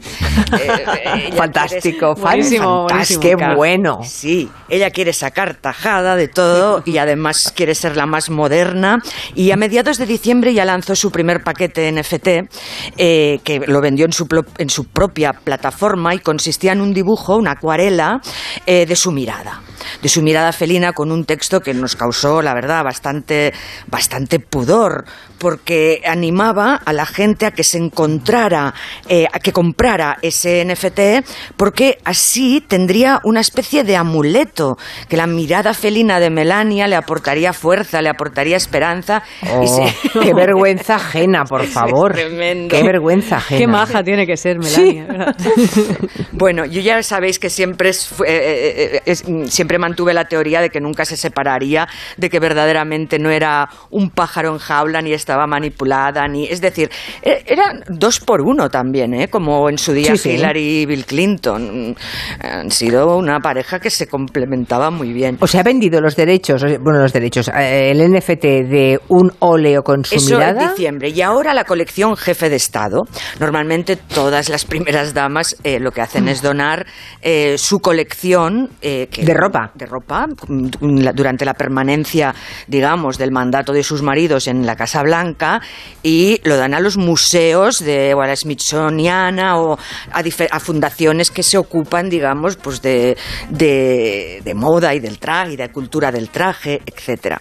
Y así algún día puedes decir, este es el traje que llevó eh, pues a Michelle Obama en la toma de posesión, Sí, sí, ¿no? sí. Bueno, pues ella no, ella se los ha quedado, se ha quedado los Michael Kors, los Dolce Gabbana, los Dior y ahora mismo los ha puesto en venta, pero no en, en- en una plataforma vintage o en, o sea, en un guardarropa, no, como, como NFT, como Madre con un mía. archivo GIF. Eh, y entonces, bueno, pues... Pero ¿qué sentido tiene comprarse? Vamos a ver, o sea, Pues te te, compras la foto de ese momento histórico que ya lu- lucía ese modelo. Ni la fo- el, sí, el, como el traje, en definitiva, pues tiene que estar en, en 3 o en 5D, en, en- en- en- encriptado solo para ti, para que tú puedas, pues bueno, ponerte Claro. el sombrero virtual que se puso ella, pues en la toma de posesión o Ah, además es para momentos- jugar, para vestirte. Aquel juego Claro. las muñecas antes se recortaba. Virtualmente. Virtualmente, lo puedes utilizar para ponértelo en tu cabeza o en la de tu madre o para...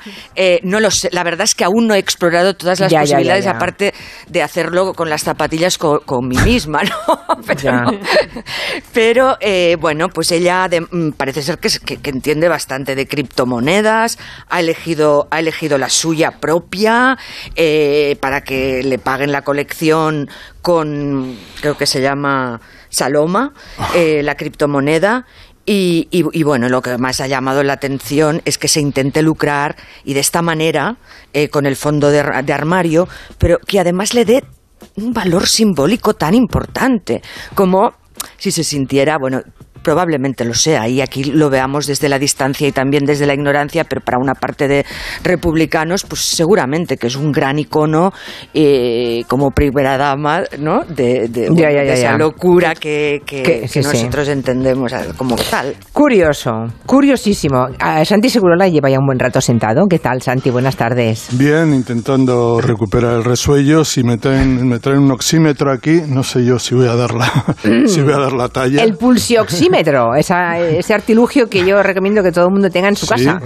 Yo lo, yo, lo, yo lo, tengo, lo que pasa es que... Sí, ¿en serio? Se me ha olvidado traerlo en el, en el metro. Pero estás bien, ¿no? Estás bien, ¿no? No, no, no, oyes mi potente voz. Sí, te veo que estás... Y encantado, además, de escucharte otra vez, una gran alegría. Estoy doblemente contento por ti, porque ayer el Athletic pasó a la final de la Supercopa. Claro. Con un chaval fabuloso, eh, Nico Williams, el hermano de, de Iñaki. Y bueno, no tenemos tantas alegrías y por tanto celebramos estas. Las que tenemos que celebrar. Pero vamos a, lo grande, champán para todos. Oye, por cierto, y lo de Djokovic, que es que cuando hemos empezado digo, hoy le voy a preguntar al Segurola. ya no sé dónde estamos. Estamos en que el ministro de Inmigración ha dicho que muchas gracias, que por ahí está la puerta, ya se puede usted marchar, señor Djokovic. Pero por otra parte, como han recurrido los abogados y faltan 48 horas para que empiece el Open de Australia, ¿tú cómo lo ves esto?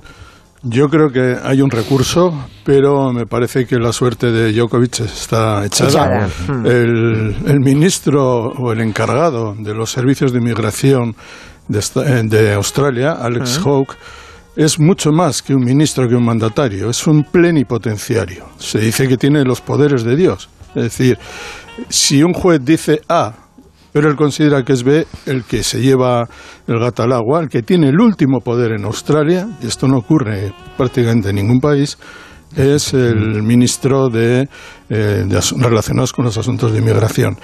Y yo creo que en este caso Djokovic, eh, eh, que en algún momento pareció que podía ganar este caso, eh, a, lo largo de la semana ha sido un patoso de primera.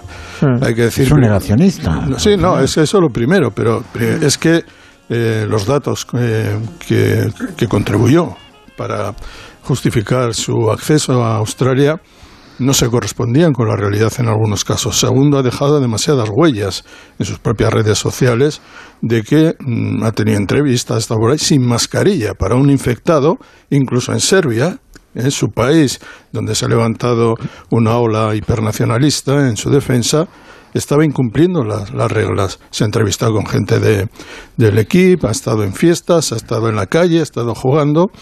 Y hay dudas, incluso de si la fecha de la vacuna es correcta, si la vacuna, si realmente, perdón, de, la enfermedad, del positivo en del positivo es real, eh, y desde luego no ha hecho nada por eh, beneficiarse de esta situación. Creo que además eh, aquí hay eh, historias que exceden al propio Djokovic. Djokovic tiene un factor a favor y es que como una de las pocas grandes estrellas del deporte a las que se le permiten todo, hay que decir que ha ganado el torneo de Australia en nueve ocasiones, ya ha ganado 20 torneos de Gran Slam, eh, yo creo que tiene esa capacidad de influir socialmente, más en estos tiempos con las redes sociales y compañía, ah. de una manera hasta cierto punto perturbadora. Y este es un caso. Este eso, es, lo que, eso es lo que es preocupante de la historia de Djokovic. Y entonces estamos ante la rebelión de un negacionista, de un eh, sujeto que ha decidido que no se va a vacunar y que le importa un pimiento y que además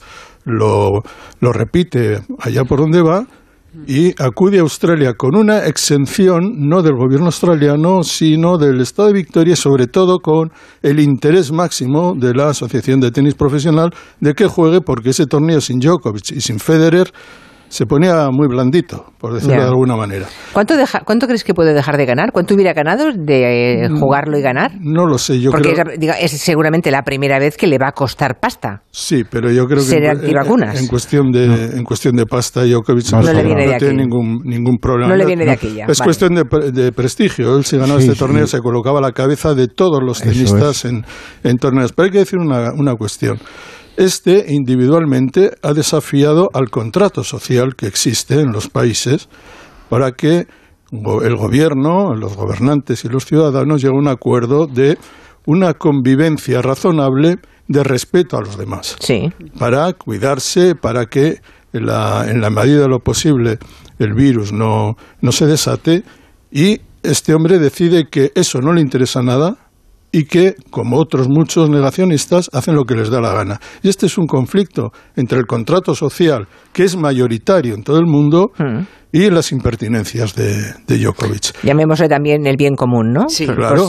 claro, es lo que tenemos que hacer por el bien de todos juntos como colectivo. Y este piensa que el bien común no existe, que lo único que le interesa es su, suyo, claro. su bien.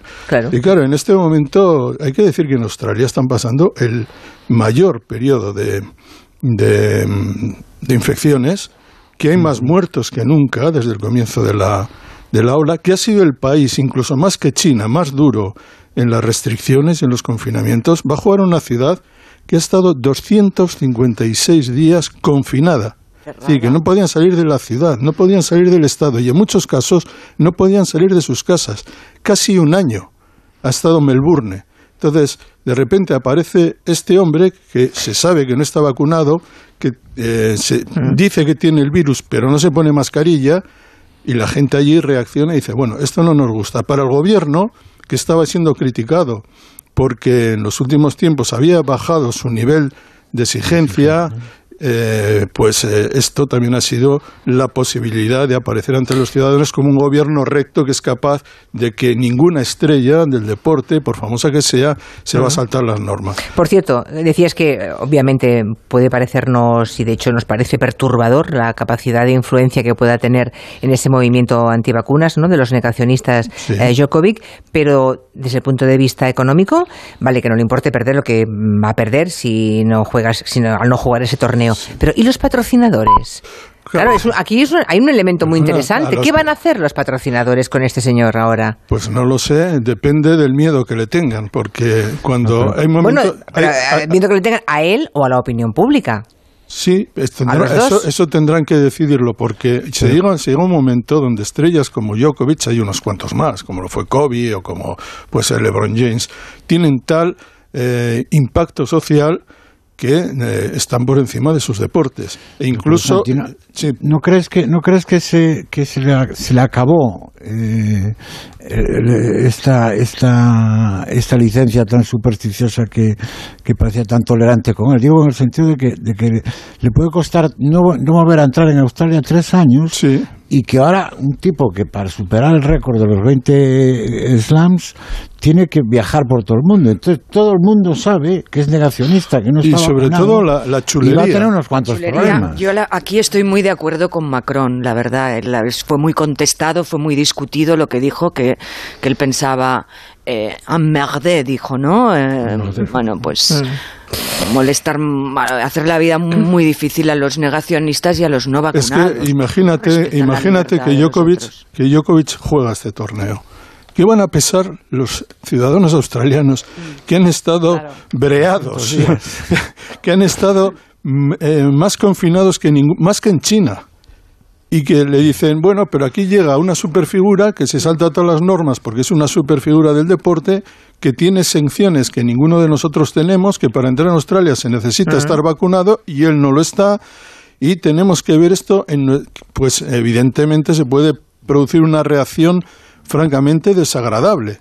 ¿Eh? y muy contraria al gobierno. Y así, y así estamos. Por lo tanto, yo creo que las posibilidades de que Djokovic juegue el torneo son mínimas. Son mínimas. Ahora habrá un conflicto diplomático, por supuesto, con, con Yugoslavia, porque este tipo de cosas generan un, impacto, perdón, con Serbia, un impacto un impacto nacionalista de, primer orden. No, pero ya la primera ministra serbia el otro día retrocedió un poquito diciendo que, bueno, que una cosa es que fuera maltratado porque se lo llevaron al mismo hotel donde los inmigrantes sin papeles van a parar, pero también añadió que las reglas son las reglas y que hay que respetarlas en todas partes. Después de la conversación que tuvo con el primer ministro mm, australiano, creo que la Serbia bajó un poco el tono ya, así que no creo que haya mucho lío por ahí. Vamos a ver lo que dice Más bien será el movimiento de la calle. Sí, la calle, eso es. Y, los y los oportunistas de toda la vida. Hombre, claro. Pero de todas formas, te digo una cosa, nosotros en este país todos sabemos que cuando una gran figura de un país se ve en problemas, por lo que sea, en general hay un eh, revuelo nacionalista muy importante. Recuerdo que en el caso de Plácido Domingo, por ejemplo, en España, en Valencia y en Madrid se le aplaudió durante diez minutos. Hmm. O sea que estas cosas eh, no son estrictamente serbias. serbias sí, ¿eh? sí, están bastante, están bastante generalizadas. Hacemos una pausita, que son las 6 y 33. A la vuelta nos habla Anton Reixa. Tenemos que correr un poquito, ¿eh? porque nos hemos, al final nos hemos columpiado mucho con Djokovic. A ver si ya acabamos el columpio, definitivamente. Em, y nos quedarán 20 minutos, así que a ver si los usamos bien. En Onda Cero, Julia en la Onda. Julia Otero. Anda, mira a ver cuál ha sido la fecha ganadora en el último sorteo de mi día. Claro, el móvil te lo cuenta todo, verás. 15 de marzo de 1936. Venga ya, ¿sabes que es el día que se casaron mis abuelos? Durante años celebramos ese aniversario. Qué casualidad, es verdad. He visto varias fotos de ellos súper jovencitos. No sé si será casualidad, pero vamos a ir pensando ya otra fecha para el próximo sorteo de mi día de la 11. Cada lunes y cada jueves se reparten miles de premios. 11. Cuando juegas tú, jugamos todos. Juega responsablemente y solo si eres mayor de edad.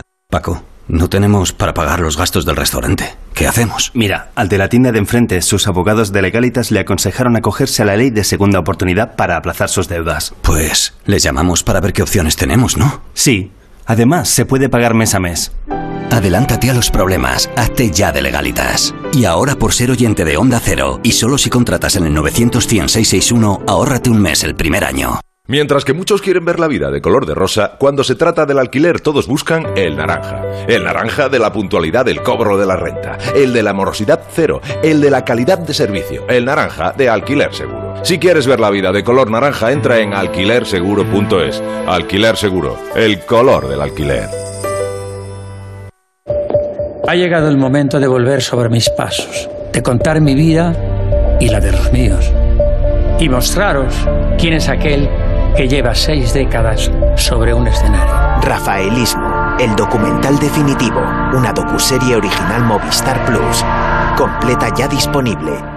Mientras que muchos quieren ver la vida de color de rosa, cuando se trata del alquiler todos buscan el naranja. El naranja de la puntualidad del cobro de la renta, el de la morosidad cero, el de la calidad de servicio, el naranja de alquiler seguro. Si quieres ver la vida de color naranja, entra en alquilerseguro.es. Alquiler seguro, el color del alquiler.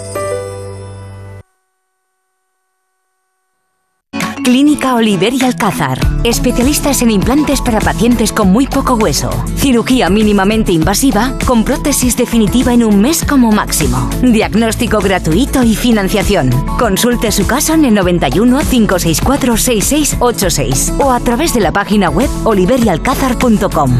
Más de 30 años de experiencia.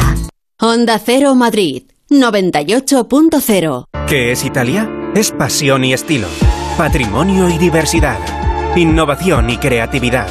Es ir un paso más allá, curiosidad y dedicación, arrojo e imaginación, experiencia y precisión. ¿Visión de futuro? La tenemos, pero ofrecemos mucho más. Es nuestra marca, increíble y única. Italia es, sencillamente, extraordinaria. Más información en madeinitaly.gov.it. En Murprotec creemos que ahora es el mejor momento para invertir en un espacio sano y seguro, libre de humedades y con calidad del aire. Nuestros valores, confianza y seguridad, cercanía y profesionalidad. Orgullosos de ser madrileños. Estamos aquí con ayudas directas en apoyo a los hogares y empresas. Avanzar juntos nos hace únicos. Llámanos al 930 1130 o accede a murprotec.es. Si necesitas información o ayuda para el cuidado de una persona mayor en el domicilio, confía en la Fundación Atilano Sánchez Sánchez. Llevan más de 10 años ocupándose del cuidado y acompañamiento de las personas mayores, desde el simple alquiler de una cama articulada hasta la búsqueda de un cuidador. Infórmate en la Fundación Atilano Sánchez Sánchez.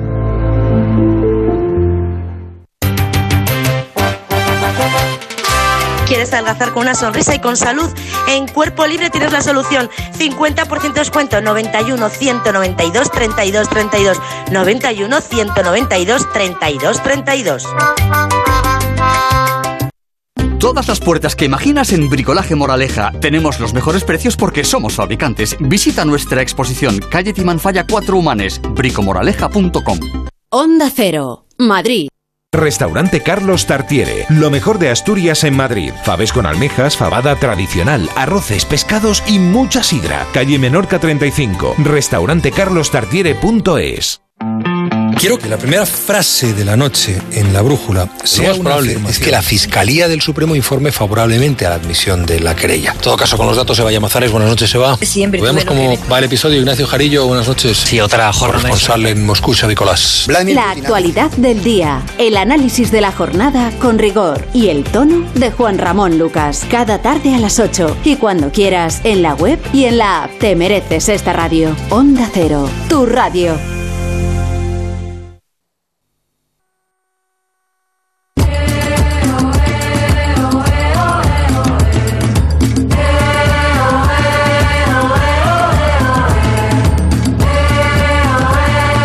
Estamos en el último tramo de este territorio comanche con Antón Reixa, con Santi Segurola, con Joana Bonet y por descontado con Nuria Torreblanca. Lo que no sé es cuántos podrán hablar, porque no, esto es en los Juegos del Hambre. Nos quedan ya tan pocos minutos.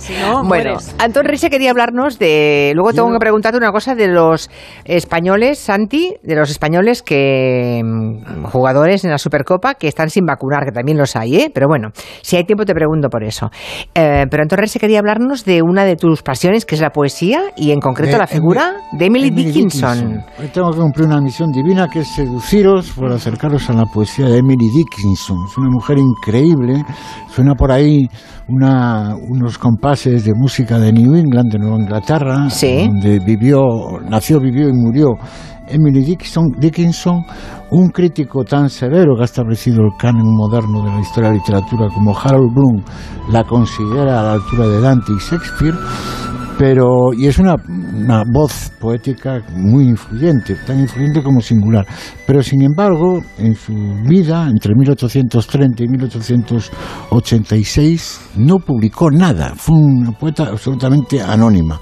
Eso que después de, de su muerte se descubrieron 2.000 poemas y sin embargo en vida apenas publicó una docena de poemas en la prensa local, pero fue tremendamente anónima. Incluso un preceptor le dijo que no debería eh, escribir, ni mucho menos publicar. Su padre lo veía muy mal que, publicara. Ella fue una mujer transgresora, nació en el seno de una, de una familia muy puritana y, y ella mm, estaba, era profundamente anticlorical, yo creo que una especie de agnosticismo, casi ateísmo practicante, eh, decidió no casarse, posiblemente como en algún biopic lo muestran, fue, una, fue bisexual o, lesbiana más que, más que heterosexual.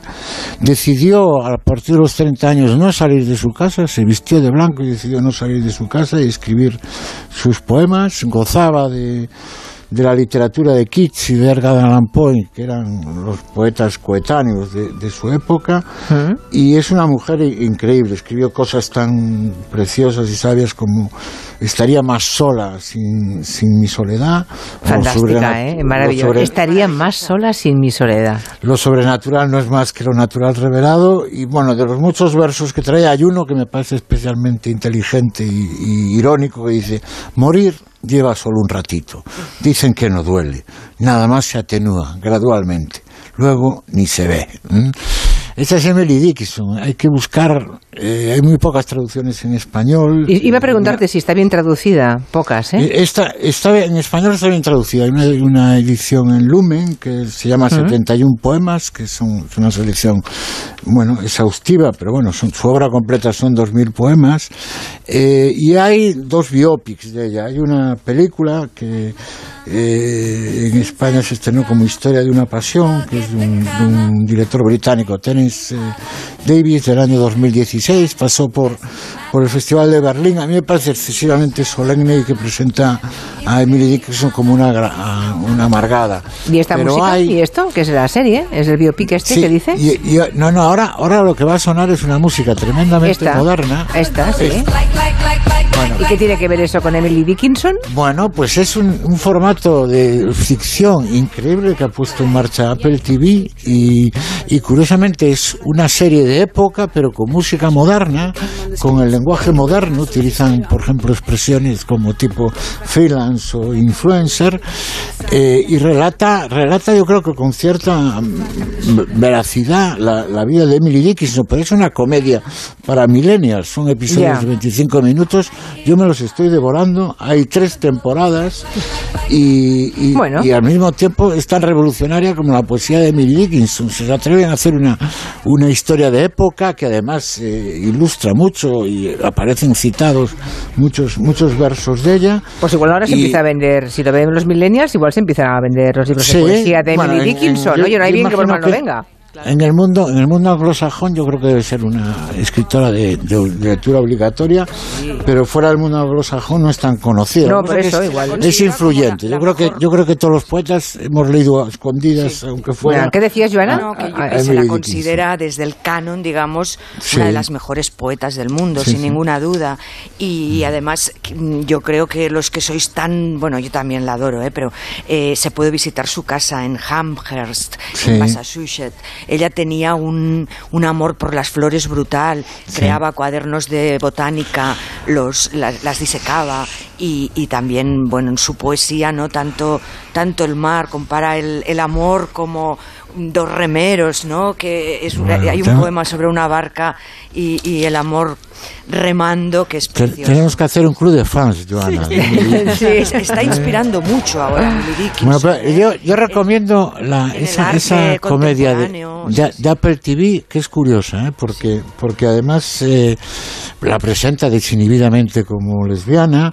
Las dos primeras temporadas eh, son más ligeras. La, la- la tercera temporada, que ya es cuando em, la serie empieza a dos, a- dos años antes de la Guerra Civil Americana, la tercera temporada que es en la Guerra Civil Americana, es un poco más, se convierte más en eh, comedia dramática, pero yo creo que el es, es leal al personaje, es leal al- a la transgresión que, que significó la vida de. Tienes un fragmento más, ¿no?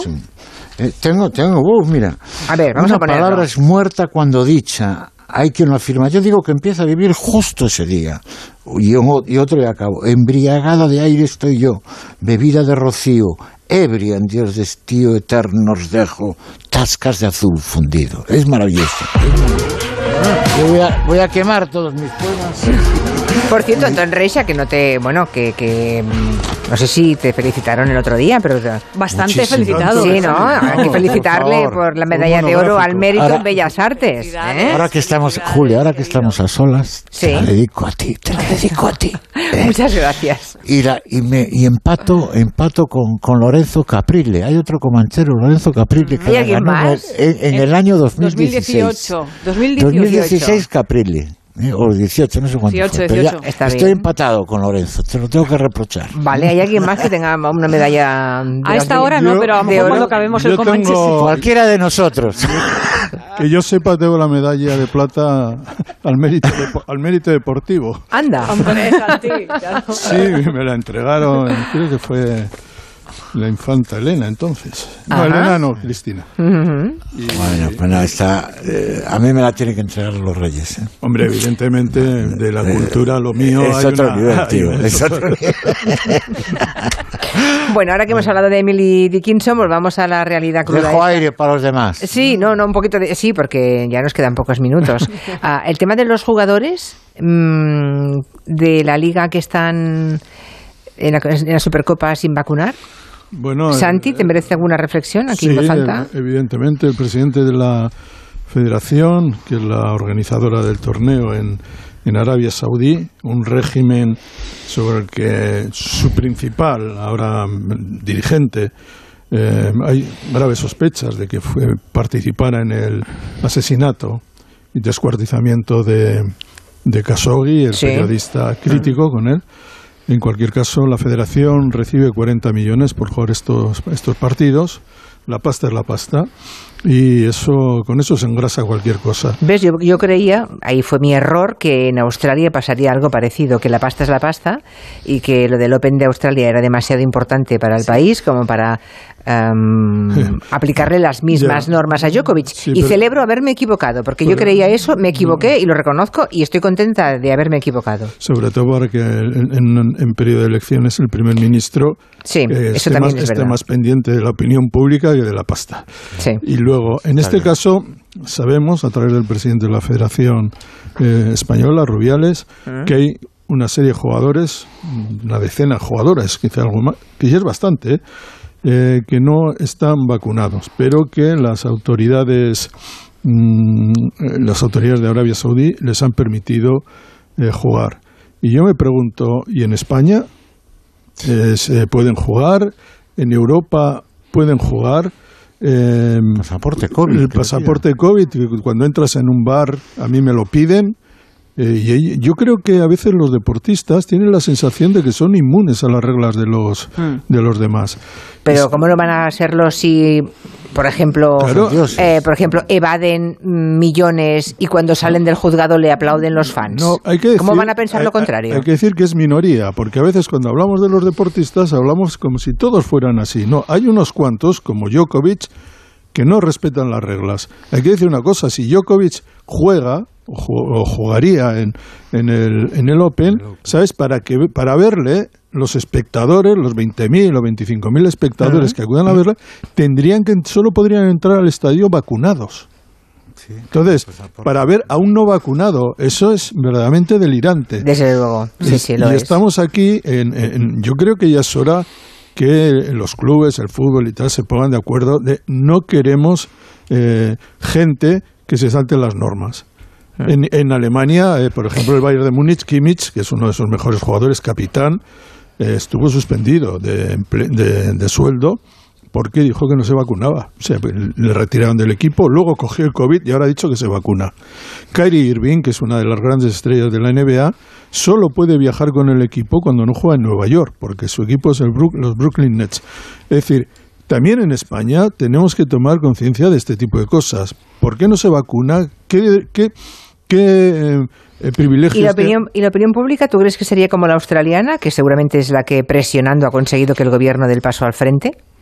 Igual, pues, igual no nos hemos pues, enterado, pero se han marcado pues, en privado un par de sondeitos para ver cómo estaba la cosa de la opinión pública. Sería interesante en pensar en los no sé cuántos, ciento, ciento, mil muertos que ha habido, en todo el gasto eh, que ha habido, en todas las ventajas que en muchos aspectos ha tenido la gente del deporte, que ha podido disputar torneos cuando estaba el resto del país estaba confinado, semiconfinado, es decir, y podían entrenarse, han tenido ventajas extraordinarias. Pero es que te dicen, algo muy que a mí me disgusta terriblemente del deporte es que nosotros somos excepcionales. Ha dicho eh, el presidente de la federación, es que nosotros tienen que comprender nuestras excepciones. Es que si, si nos pusiéramos rígidos no podrían entrar ocho o nueve jugadores y la gente se quejaría. No, no, no nos quejaríamos. Yo estaría encantado de que los ocho que, que no se vacunan no participen en este torneo y que sean y que,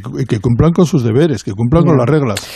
Bueno, estamos en los últimos minutos. Yo sé que quería hablarnos eh, Joana Bonet de Manual para Mujeres de la Limpieza, ¿verdad? Ese libro de Lucía Berlín, que lo va a dirigir en pantalla, ¿no? Va a, hacerlo Pedro Almodóvar. Esta semana hemos sabido que Pedro Almodóvar llevará al cine una auténtica revolución literaria en 2015. Lucía Berlín, Justicia Poética, una escritora eléctrica, una mina, pensamiento rápido, directo a la médula del hueso y sobre todo con, bueno, también una vida, una biografía. Es la, es la última escritora que entra en el panteón de esas eh, eh, escritoras mm. entre malditas y a la vez con una epifanía, no siempre un hallazgo.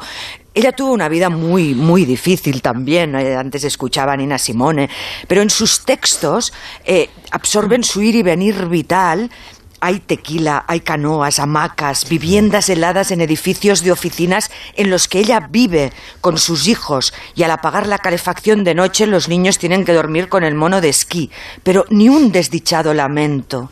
Su escritura, un ritmo vertiginoso matiza el dolor y el vacío y, engancha. Eh, tuvo, eh, pasó una juventud semi-aristocrática en Chile, luego deambuló en El Paso, eh, vivió en California, acabó viviendo en una roulotte y, murió en el garaje de uno de sus hijos. y ahora será llevada a la gran pantalla por Pedro Almodóvar. Sí, pero Joana, ¿me, das la buena noticia de que Almodóvar, al Almodóvar ha, resuelto el problema de los derechos? Sí, con Kate Blanchett, además. Lleva tres años, él ha hecho ya un libreto de varios de los 43 cuentos que componen el libro. Ah, parece ser que ya se han desencallado los problemas legales con, con los herederos, que son sus hijos, de, que, que uno de ellos decía, no importa qué cuento nos explicara mamá, pero cada noche traía una historia, fuera en la roulotte, fuera donde sea, con su dulce tonada, un acento mezcla de Texas y Santiago de Chile. Bueno, llegamos a los últimos minutos. Eh, mirad el reloj todos, por favor. Os lo pido. Un minuto. Vale, dos. Dos, vale. Ha muerto Ronnie Spector, la voz principal de la Ronet. Si Santi seguro la mucho más que... sí, mucho más. Sí, cuéntanos, cuéntanos. Eh, Verónica Bennett, Ronnie, Ronnie Spector, porque se casó con el monstruo Phil Spector, el creador del mundo del muro del sonido. Eh, creó un grupo, participó en un grupo que cambió lo del modelo del grupo femenino. Estas eran chicas traviesas de la calle en un mundo eh, que hasta entonces había sido muy idealizado, muy femenino.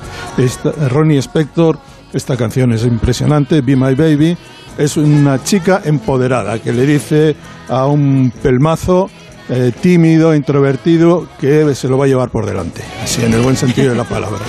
Y es un pedazo. tenía.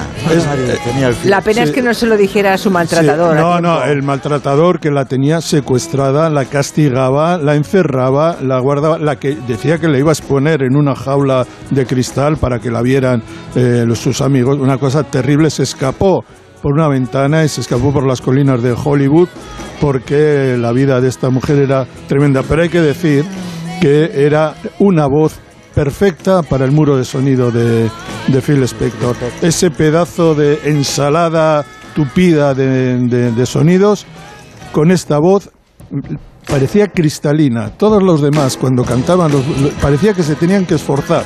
Ella no, ella iba como una, como una diosa. Hay que decir que adorada por todos, por los Beatles, por los Rolling Stones, por los Ramones evidentemente una de las más grandes y una de mis favoritísimas. Como del Comanche se va con uno con música bailando, lo hacemos con esta canción. Adiós a todos, que tengan muy buen fin de semana. Adiós, hasta el lunes. Adiós, adiós, buen fin de semana.